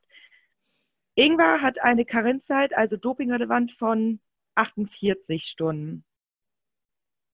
Teufelskralle Ingwer steht zusammen mit Hanföl auf einer Folie, weil Hanf, Hanföl ebenfalls entzündungshemmend wirkt und Hanföl ein sehr hochwertiges Öl ist und es sich bewährt hat in der Praxis, ähm, dass man Teufelskralle Ingwer-Produkte in Abwechslung mit Hanföl füttern kann. Also haben wir feucht-kalte Tage, greifen wir auf Ingwer Teufelskralle und Brennnessel zurück. Und haben wir zum Beispiel den Sommer und wir haben nur leichte ähm, Beschwerden bis zu gar keinen Beschwerden und wollen aber vorbeugend etwas nehmen, dann können wir Hanföl nehmen. Hanföl unterstützt aber auch sehr den Hautstoffwechsel, also auch unheimlich gut zum Beispiel bei Sommerexem einzusetzen. So kann man mehrere Fliegen mit einer Klappe schlagen.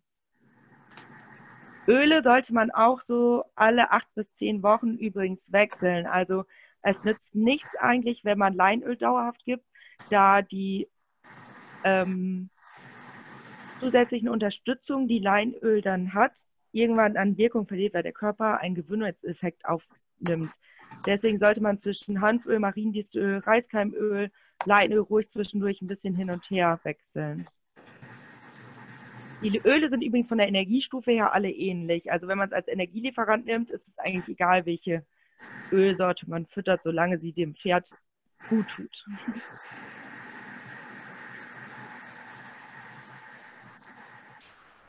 Äh, ich habe die Erfahrung gemacht, dass ich in letzter Zeit ähm, Ende eines Vortrages ähm, nicht auf Produkte eingegangen bin und das mh, hm, vielen Leuten fehlte, weil wofür macht man ein Webinar, damit man hinterher vielleicht auch äh, weiß, was man machen kann.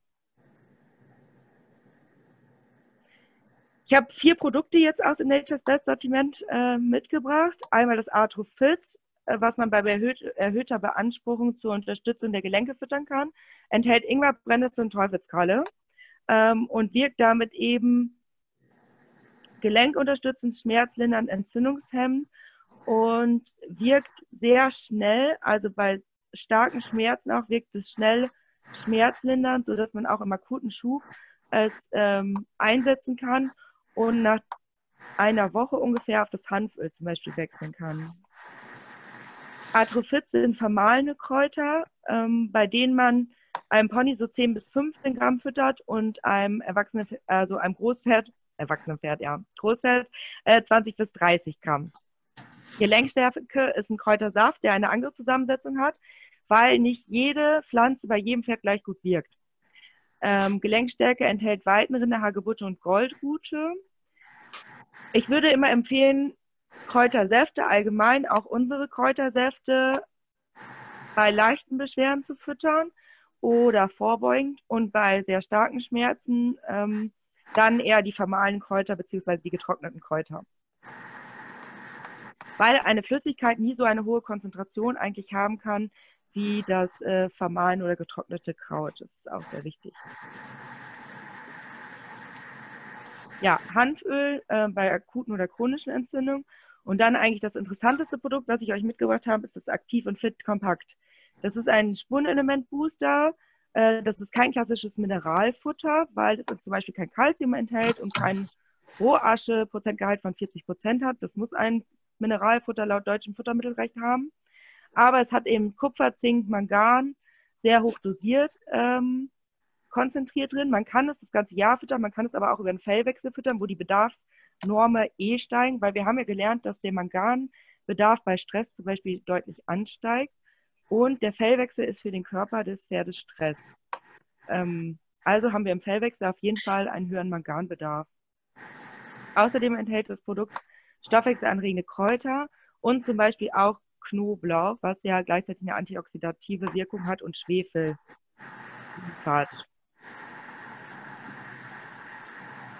Mit diesem Produkt können wir sehr gut diese Heuschwankung ausgleichen. Man muss sich einfach überlegen, dass wenn man eine Ernährungspyramide nimmt, ja 75 Prozent der Tagesration des Pferdes eigentlich aus Heu besteht. Und dann füttern wir bis zu 15 Prozent Krippenfutter oder Zusätze oder Leckerlis oder Obst oder Gemüse dem Pferd. Das heißt, wir wissen 15 Prozent oder bis zu 15 Prozent, bei ganz vielen Leuten ja auch deutlich weniger, ähm, was das Pferd genau bekommt, haben wir genau analytisch festgestellt. Aber dieser große Blindheitsfaktor des Heus mit mindestens 75 Prozent. Das wissen wir eigentlich gar nicht, was da drin ist. Wir wissen nicht, wie die Spurenelementversorgung ist, wie der Zuckergehalt ist, wie die mikroorganismische äh, Belastung ist. Und ähm, auch Heuproben sind leider nicht immer so aussagekräftig. Und mit dem Aktiv- und Fit-Kompakt kann man Menge ganz gut ausgleichen. Gerade in der Umstellungsphase auch von dem Gras auf ähm, Heu ist es für Pferde auch so, dass sie in eine deutliche Stresssituation kommen und dadurch einen höheren Spurenelementbedarf haben. Genau. Ähm, dafür, dass ihr euch die Zeit genommen habt und wir ähm, euch auch was zurückgeben möchten und wir auch Spaß in den Webinaren haben, haben wir in dem Shop ähm, eines Online-Händlers www.shop.de fms-herbig.de einen Gutscheincode generiert, wo ihr mit dem Code Webinar Arthrose, Arthrose und Webinar jeweils groß geschrieben, 20 Prozent auf die vier vorgestellten Produkte bekommt. Der Aktionszeitraum ist vom 26.11. bis zum 10.12. und ist auch ähm, nur für alle Leute, die heute dabei waren, ehrlich gesagt. Ich würde sagen, Jetzt haben wir einiges gehört, sowohl von Britt als auch von mir. Ich hoffe, wir konnten euch weiterhelfen und sind jetzt bereit für eure Fragen und eure persönlichen Fälle. Franzi, ich habe direkt eine Frage an dich. Ja, stell mal. Zu diesem Aktiv und Fit Kompakt. Und zwar habe ich das jetzt richtig verstanden, dass ich das eigentlich einsetzen kann, ganz egal, wie meine sonstige Krippenfutterration aussieht. Das heißt, ganz egal, ob das Pferd jetzt als Grundfutter, sagen wir mal, eine Mischung aus Hafer und Derby Standard oder vielleicht abends nochmal ein bisschen sein eigenes Müsli oder sowas kriegt oder mal so ein getreidefreies Müsli, dass ich sozusagen relativ universell das als Kur mal einsetzen kann und damit nichts falsch mache. Habe ich das richtig verstanden? Ja, ja. Also es gibt ja Müslis, die ähm, schon mineralisiert und vitaminisiert sind. Mhm. Da sollte man einmal gucken, wie viel da drin ist, aber man weiß, dass im Frühjahr und Herbst der Bedarf deutlich höher ist. Ähm, ich würde dann auch die Menge anpassen. Also kommt ja auch auf die Krippenfuttermenge an. Aber generell sind die meisten Futter, die man kauft, ja sowieso mit Spurenelementen nicht so hoch ausgestattet und schon gar nicht mit organisch gebundenen Spurenelementen. Man kann mit den Mengen variieren. Aktiv und fit kompakt würde ich auch zum Beispiel, also man sagt, ein Kleinfett bekommt 25 Gramm am Tag, ein Großfett 50 Gramm am Tag. Außerhalb des Fellwechsels ähm, würde ich die Menge zum Beispiel sowieso halbieren, weil das Pferd ja auch per se gewohnt ist, dass es mal mehr äh, versorgt wird und mal weniger, je nachdem, wie auch der Aufwuchs auf der Wiese ist oder früher der Aufwuchs einfach in der Steppe war. Hm.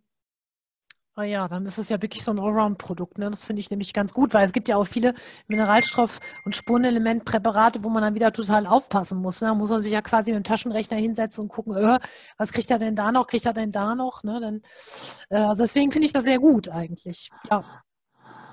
Ja, und das Wichtige ist halt, dass auch ähm, aktiv und fit zum Beispiel kein Kalzium enthält, weil wenn wir uns überlegen, ja. die Bedarfsnorme, dass wir unsere Pferde, wenn wir 1 bis 1,5 Kilo Heu am Tag den Pferden pro 100 Kilo Lebendmasse zur Verfügung stellen, wir die Pferde per se schon mit Kalzium überversorgen, ähm, finde ich es auch sehr kritisch, wenn hohe Kalziumgehalte im Mineralfutter sind. Hat also man aber oft in den Standard. Ja, genau. Ja. Das sind auch zum Teil alte Rezepturen ähm, oder die Rezepturen, wo man davon ausgeht, dass die Pferde nicht sehr heulastig gefüttert werden, sondern sehr kraftfutterlastig gefüttert werden. Das hat man ja leider auch wenn die einfach die Leistung bringen wollen. Und wir wissen, dass ein Pferd irgendwann der Kaumuskel erschlafft, ähm, weil ein Pferd ja satt wird, nicht ja nach dem, wie viel es im Magen hat, sondern wie oft es gekaut hat. Mm, ist es wenn es keine Arthrose hat im Kaumuskel. wenn es keine Arthrose hat, genau, ja, stimmt natürlich. Ähm, deswegen, äh, ja, also ich denke, alle, die in die Richtung sich interessieren, ich hoffe, dass auch trotz schlechter Raufutterlage und ja auch schwierigen Einkaufes ähm, trotzdem dem Pferd genug Heu zur Verfügung kommt und dann ist der Kalziumbedarf automatisch gedeckt. Ja. Mir war das vorher zum Beispiel gar nicht so klar, dass also wirklich Heu so viel Kalzium enthält. Ne? Bevor ich hier das erste Mal ein Seminar von dir besucht habe, war mir das gar nicht so präsent. Ne? Also das ist ja schon auch einfach ein Argument. Und äh, jetzt, wo ich ein bisschen drauf geguckt habe, wenn ich mal bei Reifeisen oder so war, mal andere Futtermittelhersteller mir auch angeguckt habe, äh, ist es natürlich tatsächlich sehr oft dann auch noch drin. Ne? Also das muss man sagen, dass dann hohe Mengen Kalzium tatsächlich da nochmal zugefügt sind, wo ich dann heute weiß, okay, das nehme ich natürlich nicht. Ne? Ja. Genau, ich muss sagen, in dem Thema Heuqualität wurde ja auch eigentlich erst seit zwei Jahren so, ähm, oder seit drei Jahren jetzt mittlerweile, vertieft geforscht, dass immer mehr Leute überhaupt Heuanalysen gemacht haben und dadurch, dass überhaupt bundesweit ähm, in Deutschland bewusst geworden ist, dass wir so hohe Kalziumwerte haben.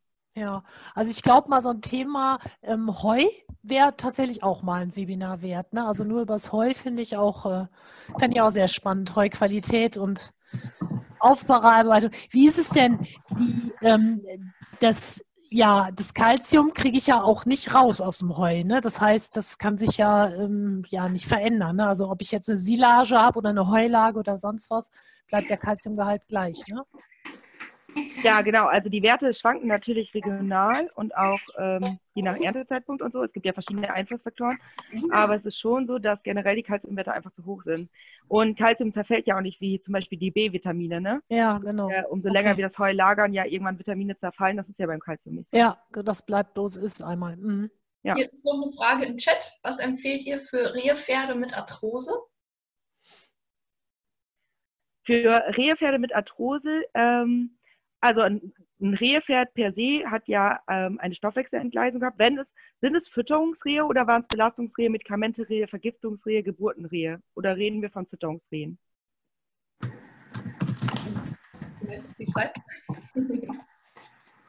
äh, eher Fütterungsrehe. Okay. Fütterungsrehe, äh, ganz kurz, ähm, entstehen ja meistens durch eine einseitige Überfütterung mit äh, Zucker oder Stärke, warum auch immer das entstanden ist. Und dabei zu wenig Raufutter, sodass die Mikroorganismen ähm, im Verdauungstrakt durcheinander gekommen sind, es eine pH-Wertverschiebung im Verdauungstrakt gegeben hat und damit ähm, ja, Mikroorganismen abgestorben sind, Leichengifte freigesetzt wurden und diese Toxine eben eine Entzündung der Huflederhaut herbeigeführt haben. Das ganz kurz sind ja Hufrehe eigentlich. Und dabei haben wir schon das Wort Toxine gehört, also eine Vergiftungserscheinung, ähm, die ja auch von der Leber bzw. von der Niere wieder entgiftet werden muss. Und wenn wir jetzt Arthrose plus ähm, Hufrehe haben, würde ich auf jeden Fall regelmäßig Entgiftungskuren machen. Am liebsten mindestens zweimal im Jahr und zwar vor dem Fellwechsel, äh, damit die Entgiftungsorgane für den Fellwechsel bereit sind. Und also das Aktiv und Fit ist zum Beispiel auch hier einsetzbar, weil es getreidefrei und melassefrei ist und ein Konzentrat ist, in sehr kleinen Mengen gefüttert wird und deswegen ja auch in sehr kleinen Mengen ähm, zum Beispiel unter ein Getreide melassefreies Müsli innerhalb von einer Hand runtergemischt werden kann. Ich weiß jetzt nicht, wie schwer das Pferd ist. Und ähm, was ja auch interessant ist, wann war der letzte Reheschub und wo hat das Pferd Arthrose? Hat das in den Vorderbeinen Arthrose bekommen oder ähm, wo im Körper hat es Arthrose? Und war der Reheschub nur auf den Vorderbeinen? Es gibt ja, also die meisten Reheschübe sind ja auf den Vorderbeinen, aber es gibt ja auch ganz starke Verläufe, wo tatsächlich alle vier Hufe betroffen sind. Hinterbeine, Schub ist nicht lange her, vorne Schub. Hinterbeine Schub, äh, also Hinterbeine ist Arthrose und Vorderbeine ist Hufrehe. Genau, also Arthrose hinten und der Schub ist nicht lange her und der Schub war vorne, wenn ich es jetzt richtig gelesen habe. Okay, dann würde ich auf jeden Fall, ähm, also das Pferd bekommt es aktuell noch Medikamente dann wegen den Hufrehen oder wegen der Arthrose? Äh, Karin, ich glaube, du kannst auch einfach sprechen, dein Mikro ist aktiv. Hallo. Sie hat keins. Okay, ich habe gerade Tastatur gehört. Na gut. okay, dann schreib und ich übersetze.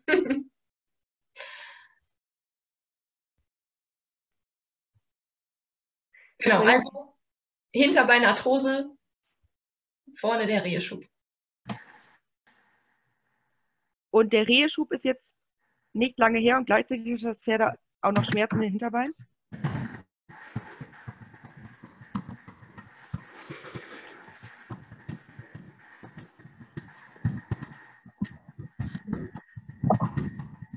Aber wir hören tippen, ne? Ja.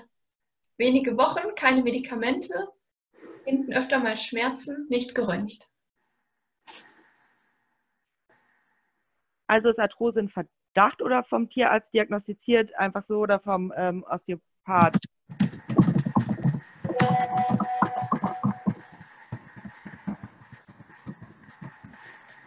Einfach so vom Dia Tierarzt diagnostiziert. Okay. Ähm, ja, also ich würde es auf jeden Fall entgiften. Ähm, mit einem Produkt, wo Mariendistel, ähm, Mariendistel und Brennnessel und so enthalten sind, eben die typischen Entgiftungskräuter, würde dazu die Spurenelementversorgung sicherstellen. Und wenn der Arthrose und der Hufrehschub noch nicht lange da ist, muss man ja einmal überlegen, ähm, also was tut man jetzt wofür? Was ist jetzt das, wo hat das Pferd mehr Schmerzen und ist der Verdauungstrakt durch die Hufrehe schon wieder komplett hergestellt? Also hat es wieder eine normale Verdauung?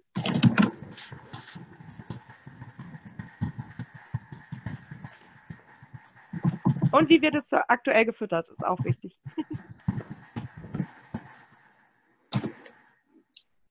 Aktuell ist die Arthrose schlimmer, die Verdauung sollte wieder okay sein. Okay, wenn die Arthrose im Moment schlimmer ist, entgiften, Spurenelemente füttern ähm, und zum Beispiel das Arthrofit füttern.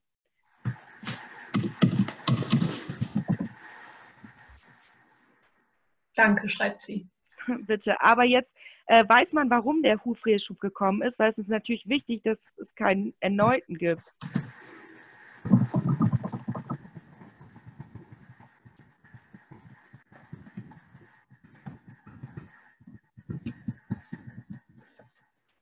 Äh, leider nicht klar, weil das Pferd vorher woanders war.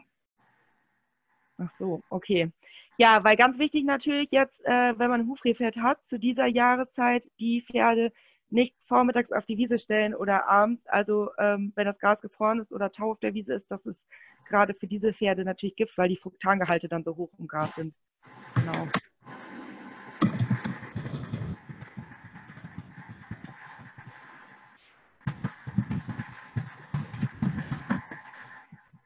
Und am besten Getreide melassefrei natürlich ernähren. Habt ihr weitere Fragen? Ich hätte noch eine kurze Frage. Und zwar ja. ist ja vorhin erwähnt worden, dass zum Beispiel Brennnessel, Teufelskralle und Ingwer, wenn ich es richtig verstanden habe, eher bei feuchtem Wetter verfüttert werden.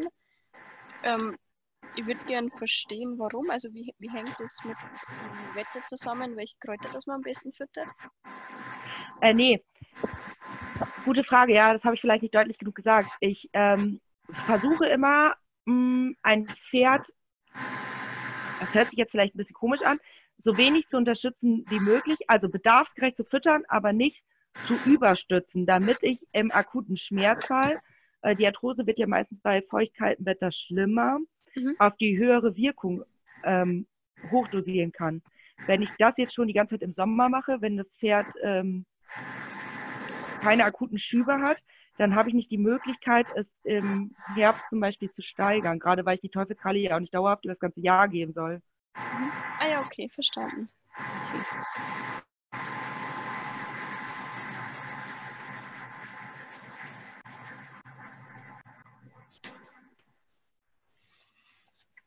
Weitere Fragen? Oder auch gerne äh, Fallbeispiel. Ich mache noch mal eine Folie zurück. Geht nicht mehr. Ähm, für den Link noch.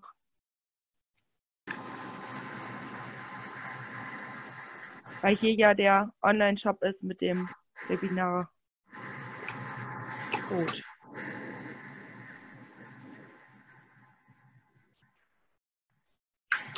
Also was natürlich jetzt auch ähm, gerne im Nachhinein einfach anrufen oder eine E-Mail schreiben, wenn noch Fragen sind, die einem jetzt vielleicht noch nicht so bewusst sind und wo man jetzt, wenn man das Webinar sacken lässt, noch drauf zurückkommt. Ähm, unten rechts ist unsere E-Mail-Adresse auch eingeblendet. Da kann man jederzeit eine E-Mail schreiben, die beantworte ich dann auch. Und umso mehr Informationen, wie man gerade aber im Fallbeispiel Hufrehe plus Arthrose schon gemerkt hat, umso mehr Informationen von vornherein in der E-Mail mit enthalten sind, umso schneller und leichter ähm, können wir zusammen einen Futterplan und einen Bewegungsplan erstellen.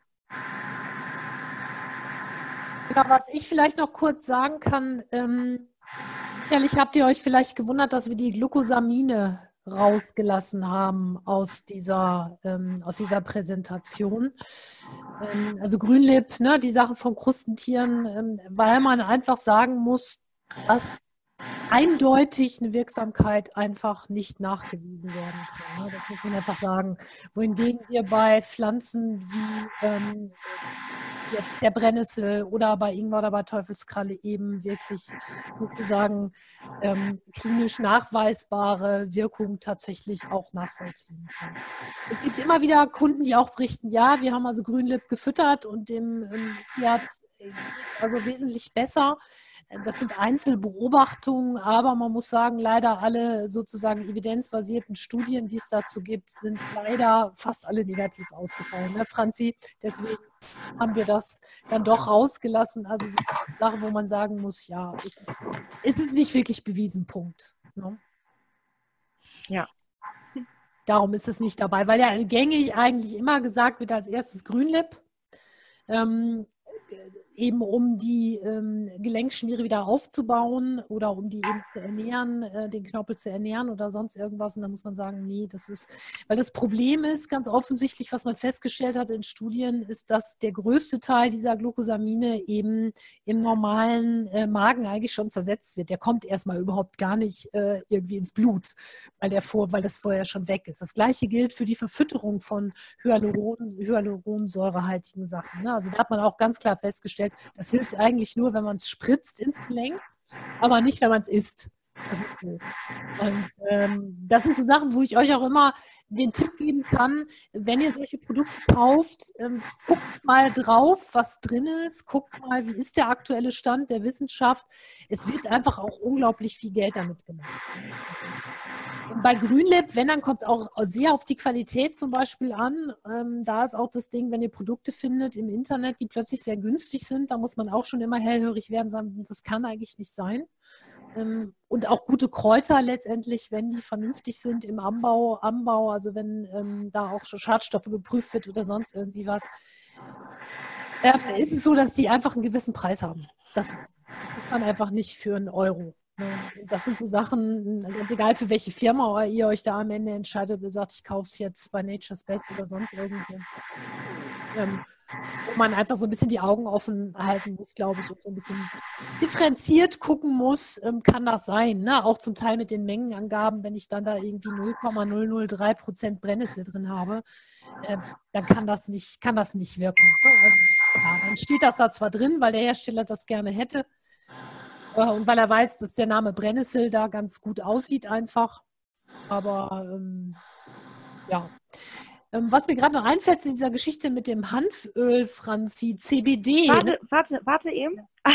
Fritz, ich unterbreche dich eben, ja? ja? Äh, was auch wichtig ist, gerade bei allen Produkten, die aus dem Meer kommen, weil ja die Spirulina-Alge und die Chlorella-Alge im Moment auch unheimlich gehypt wird, ähm, auch eben Grünlippenpulver. Äh, wichtig ist da auch die Schwermetallbelastung. Also wenn das Produkt zu günstig ist, kauft man wahrscheinlich inklusive Schwermetalle oder kann es sein. Es gibt Hersteller, die sehr gute Produkte da haben, die bei jeder Charge eine Schwermetallbelastung analysieren lassen. Ähm, wenn man so Produkte kauft, dann würde ich da auf jeden Fall drauf achten. Das mal so als Tipp am Rande. Genau, und da könnt ihr euch auch relativ sicher sein, wenn das Chargen sind, die auf Schwermetalle getestet sind, gehen die erstmal in den Humanbereich. Die gehen sicherlich nicht ins, in die Pferdeprodukte, also zumindest ähm, selten, sagen wir mal so. Muss man auch sagen. Ne? Ja, das wollte ich jetzt auch noch mal fragen dazu, weil wir das ja auch im Unterricht immer wieder mal hatten. Ähm, woher weiß ich, wie und ob es getestet ist oder kann ich wirklich, äh, blöd gesagt, nach dem Geld gehen? Teuer ist gleich gut in dem Fall. Nee, ich würde dem Hersteller einfach anschreiben, der soll ich das aktuelle Zertifikat schicken. Ja. Ah ja, okay. Ja, also, danke.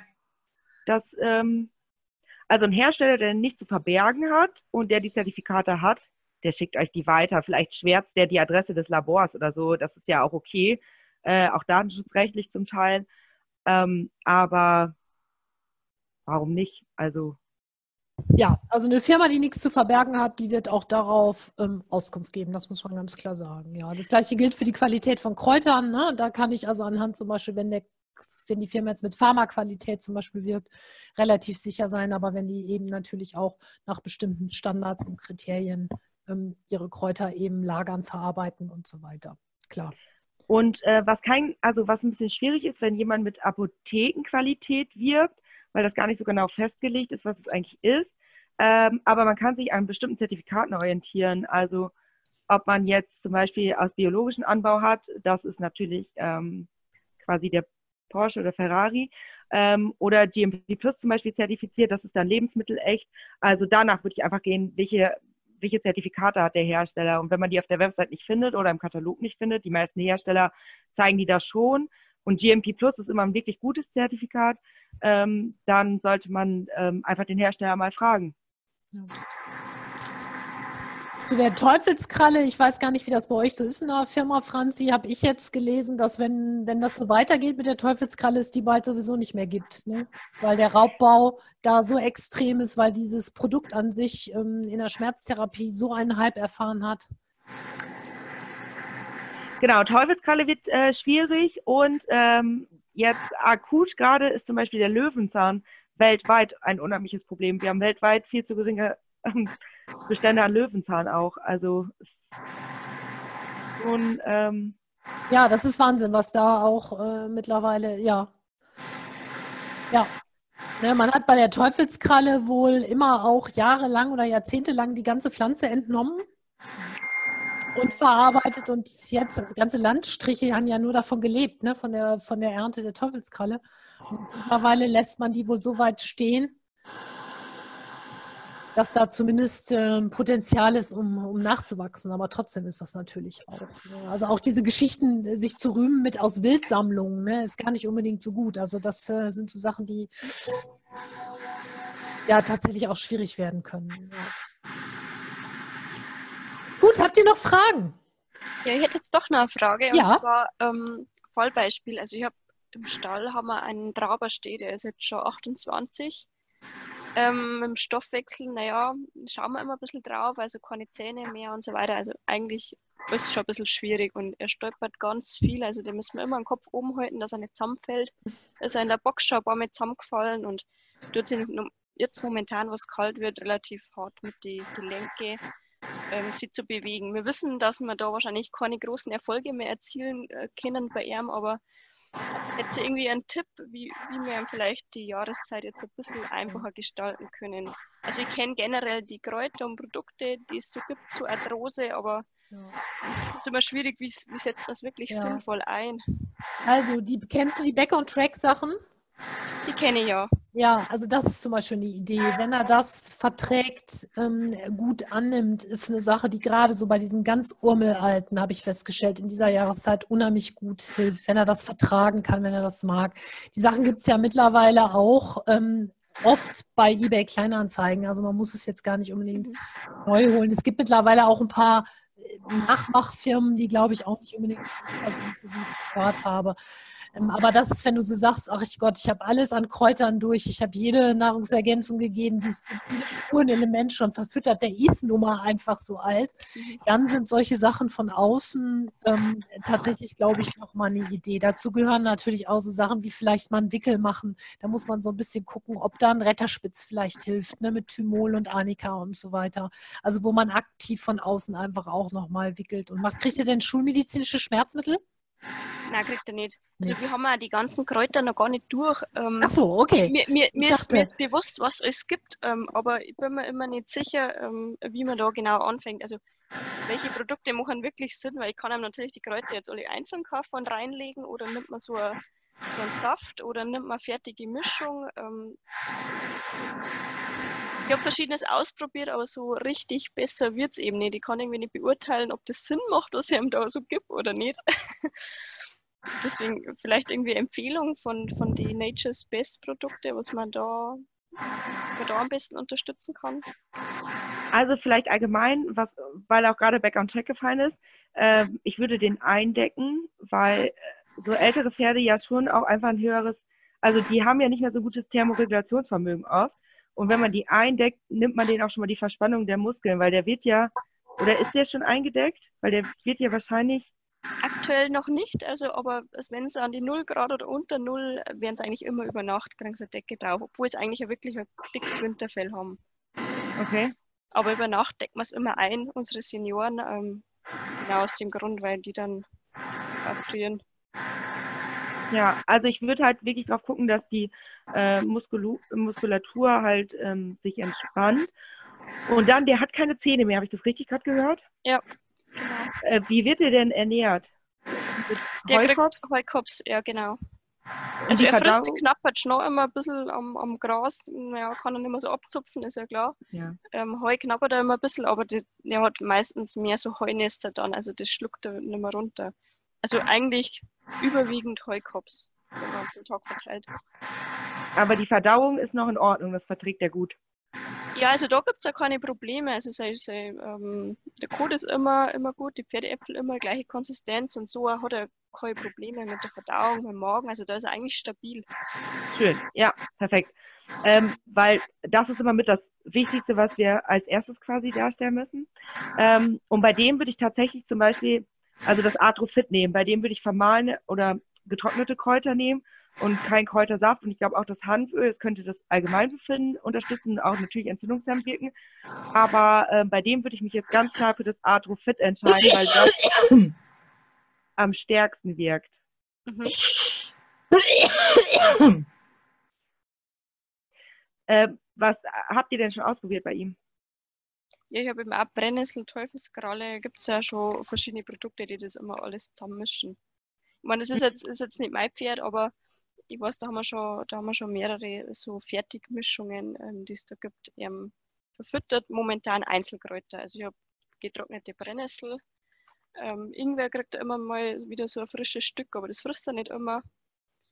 Und Weidenrinde, da haben wir so, so Wald, wie sagt man, so getrocknete Wald, Rinden, Blätter, Mischung, die geben wir ihm einfach so. Also die kann er nehmen oder nicht.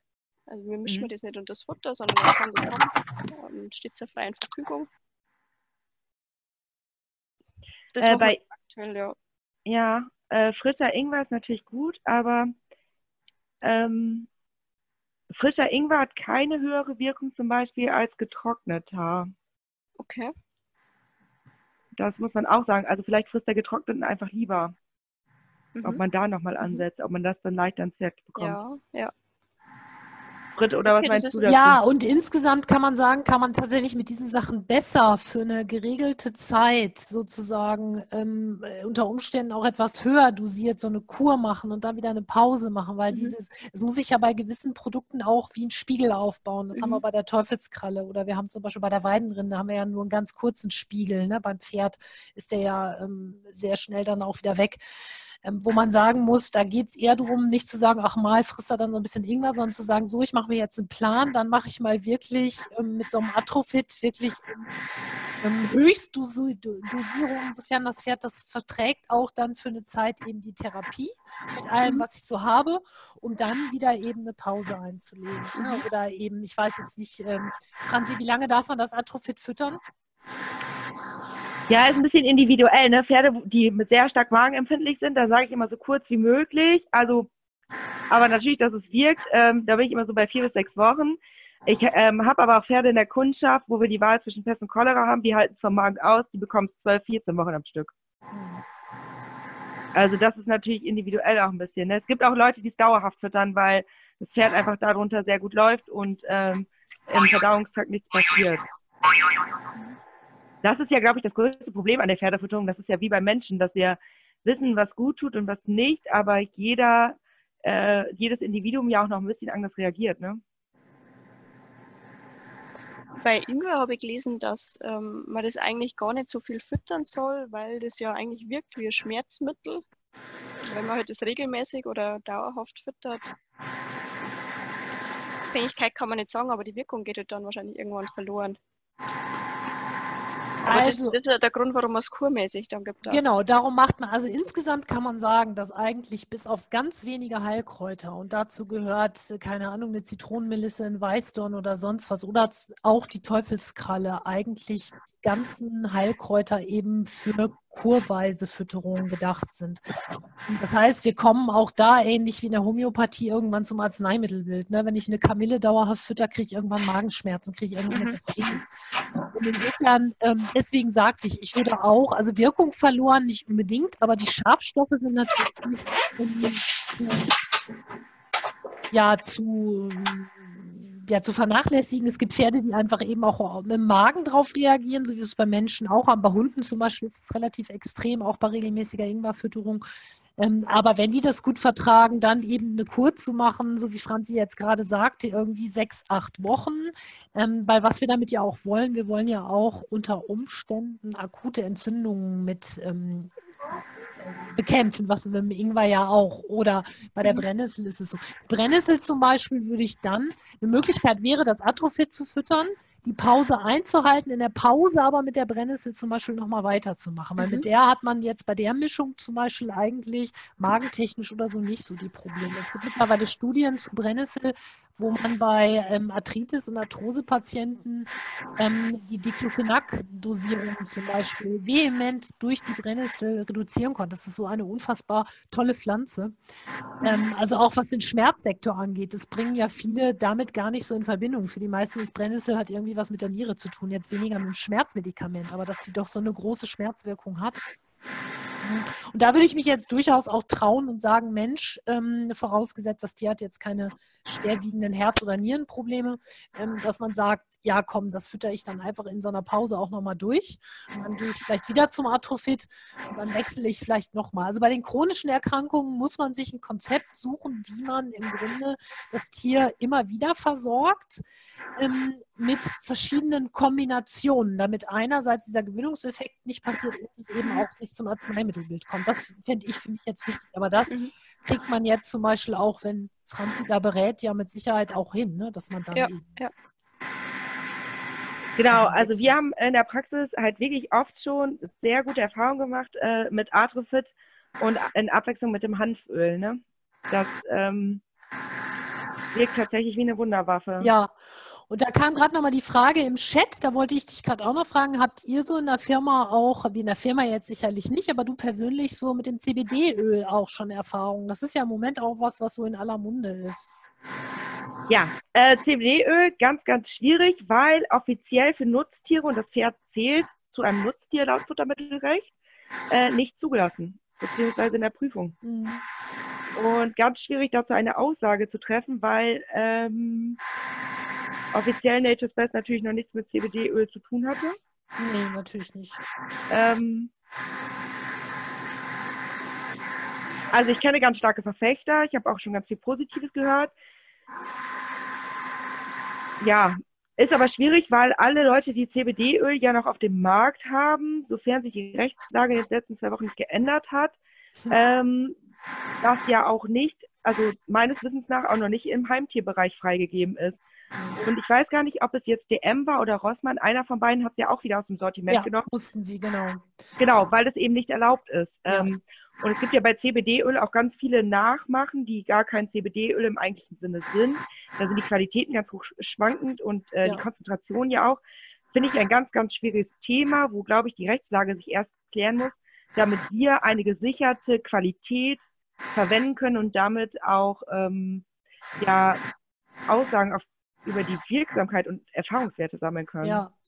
Die Kunden, die ich kenne, die CBD-Öl verfüttern, sind bei mir jetzt tatsächlich ausschließlich Hundekunden.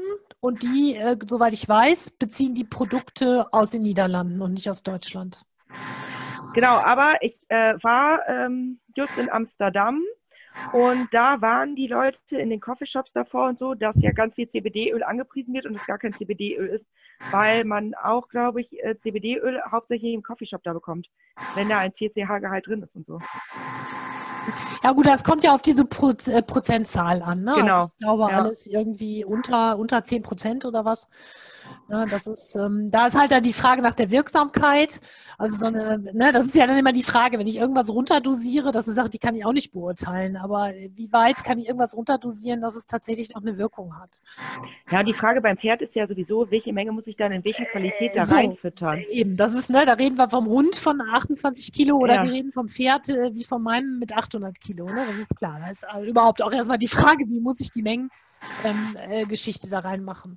Ja. Ähm, also ich habe eine Kundin tatsächlich, die eine also einen Hund, der Arthrose hat, die das CBD-Öl ähm, füttert und die jetzt gesagt hat, an der äh, Belastbarkeit sozusagen am Laufen und so weiter hat sich nichts verbessert, aber der Hund hat ganz offensichtlich tatsächlich weniger Schmerz. Also der hechelt viel weniger, mit dem er das bekommt, schläft besser, der hat also war wohl vorher sehr, sehr unruhig.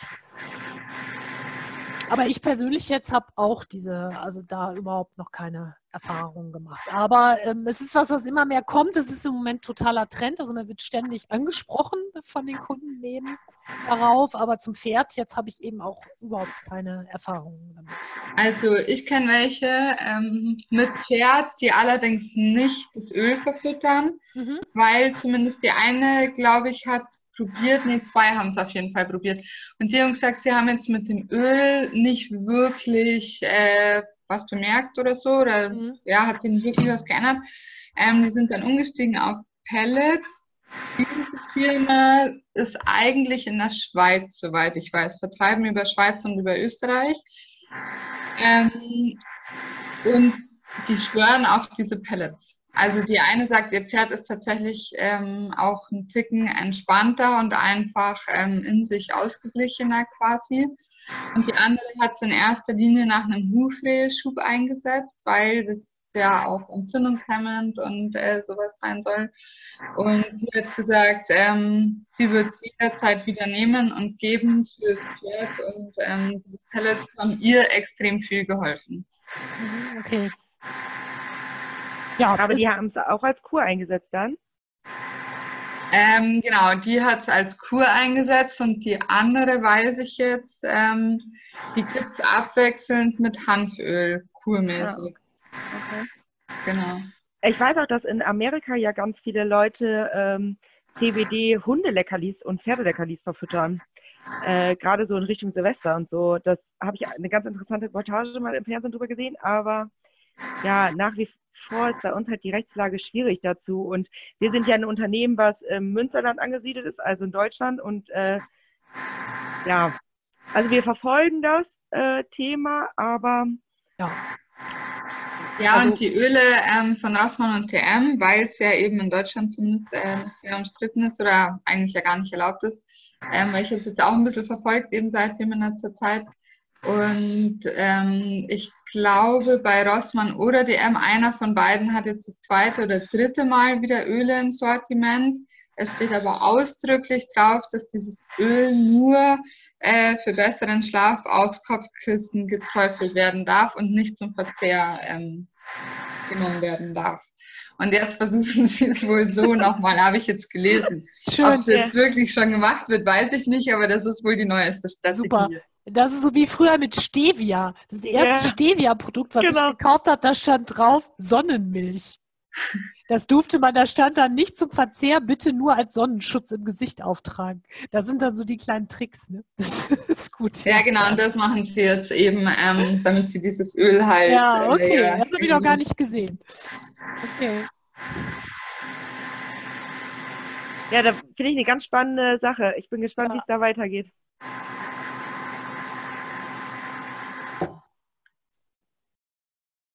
Gut, ja, ich würde sagen, gibt es noch Fragen? Sonst würden wir, glaube ich, uns so langsam auch verabschieden. Hier nochmal alle Kontaktdaten für diejenigen, die sie nicht haben. Genau, und dann äh, freue ich mich, dass es weitergeht im nächsten Jahr im Januar oder wann, Franzi, haben wir das nächste. Da geht es um die Magengesundheit beim Pferd. Auch ein ganz spannendes und ganz aktuelles Thema. Dann irgendwann geht es um, ums Anweiden. Also ähm, Firma Nature's Best hat sich dann ein ganz gutes Konzept überlegt, wie man so den Tierbesitzer sozusagen, den Pferdebesitzer durchs ganze Jahr begleiten kann mit ein paar spannenden Themen. Ja, vielleicht sehen wir ja die eine oder andere von euch dann auch nochmal wieder. Ja, dann verabschiede auch ich mich. Ich wünsche euch allen noch einen schönen Abend. Wie gesagt, das Angebot steht. Meldet euch gerne, wenn noch Fragen sind. Ähm, und sonst, ja, geht es, glaube ich, Mitte, Ende Januar mit dem Magen-Webinar weiter. Genau. Gut. Vielen Dank an der Stelle für die Ja, vielen Dank. Input. Und ich freue mich auf die nächsten Webinare. Bin Super. schon angemeldet. Danke. Tschüss. Schönen Abend. Dankeschön. Ciao. Tschüss. Tschüss.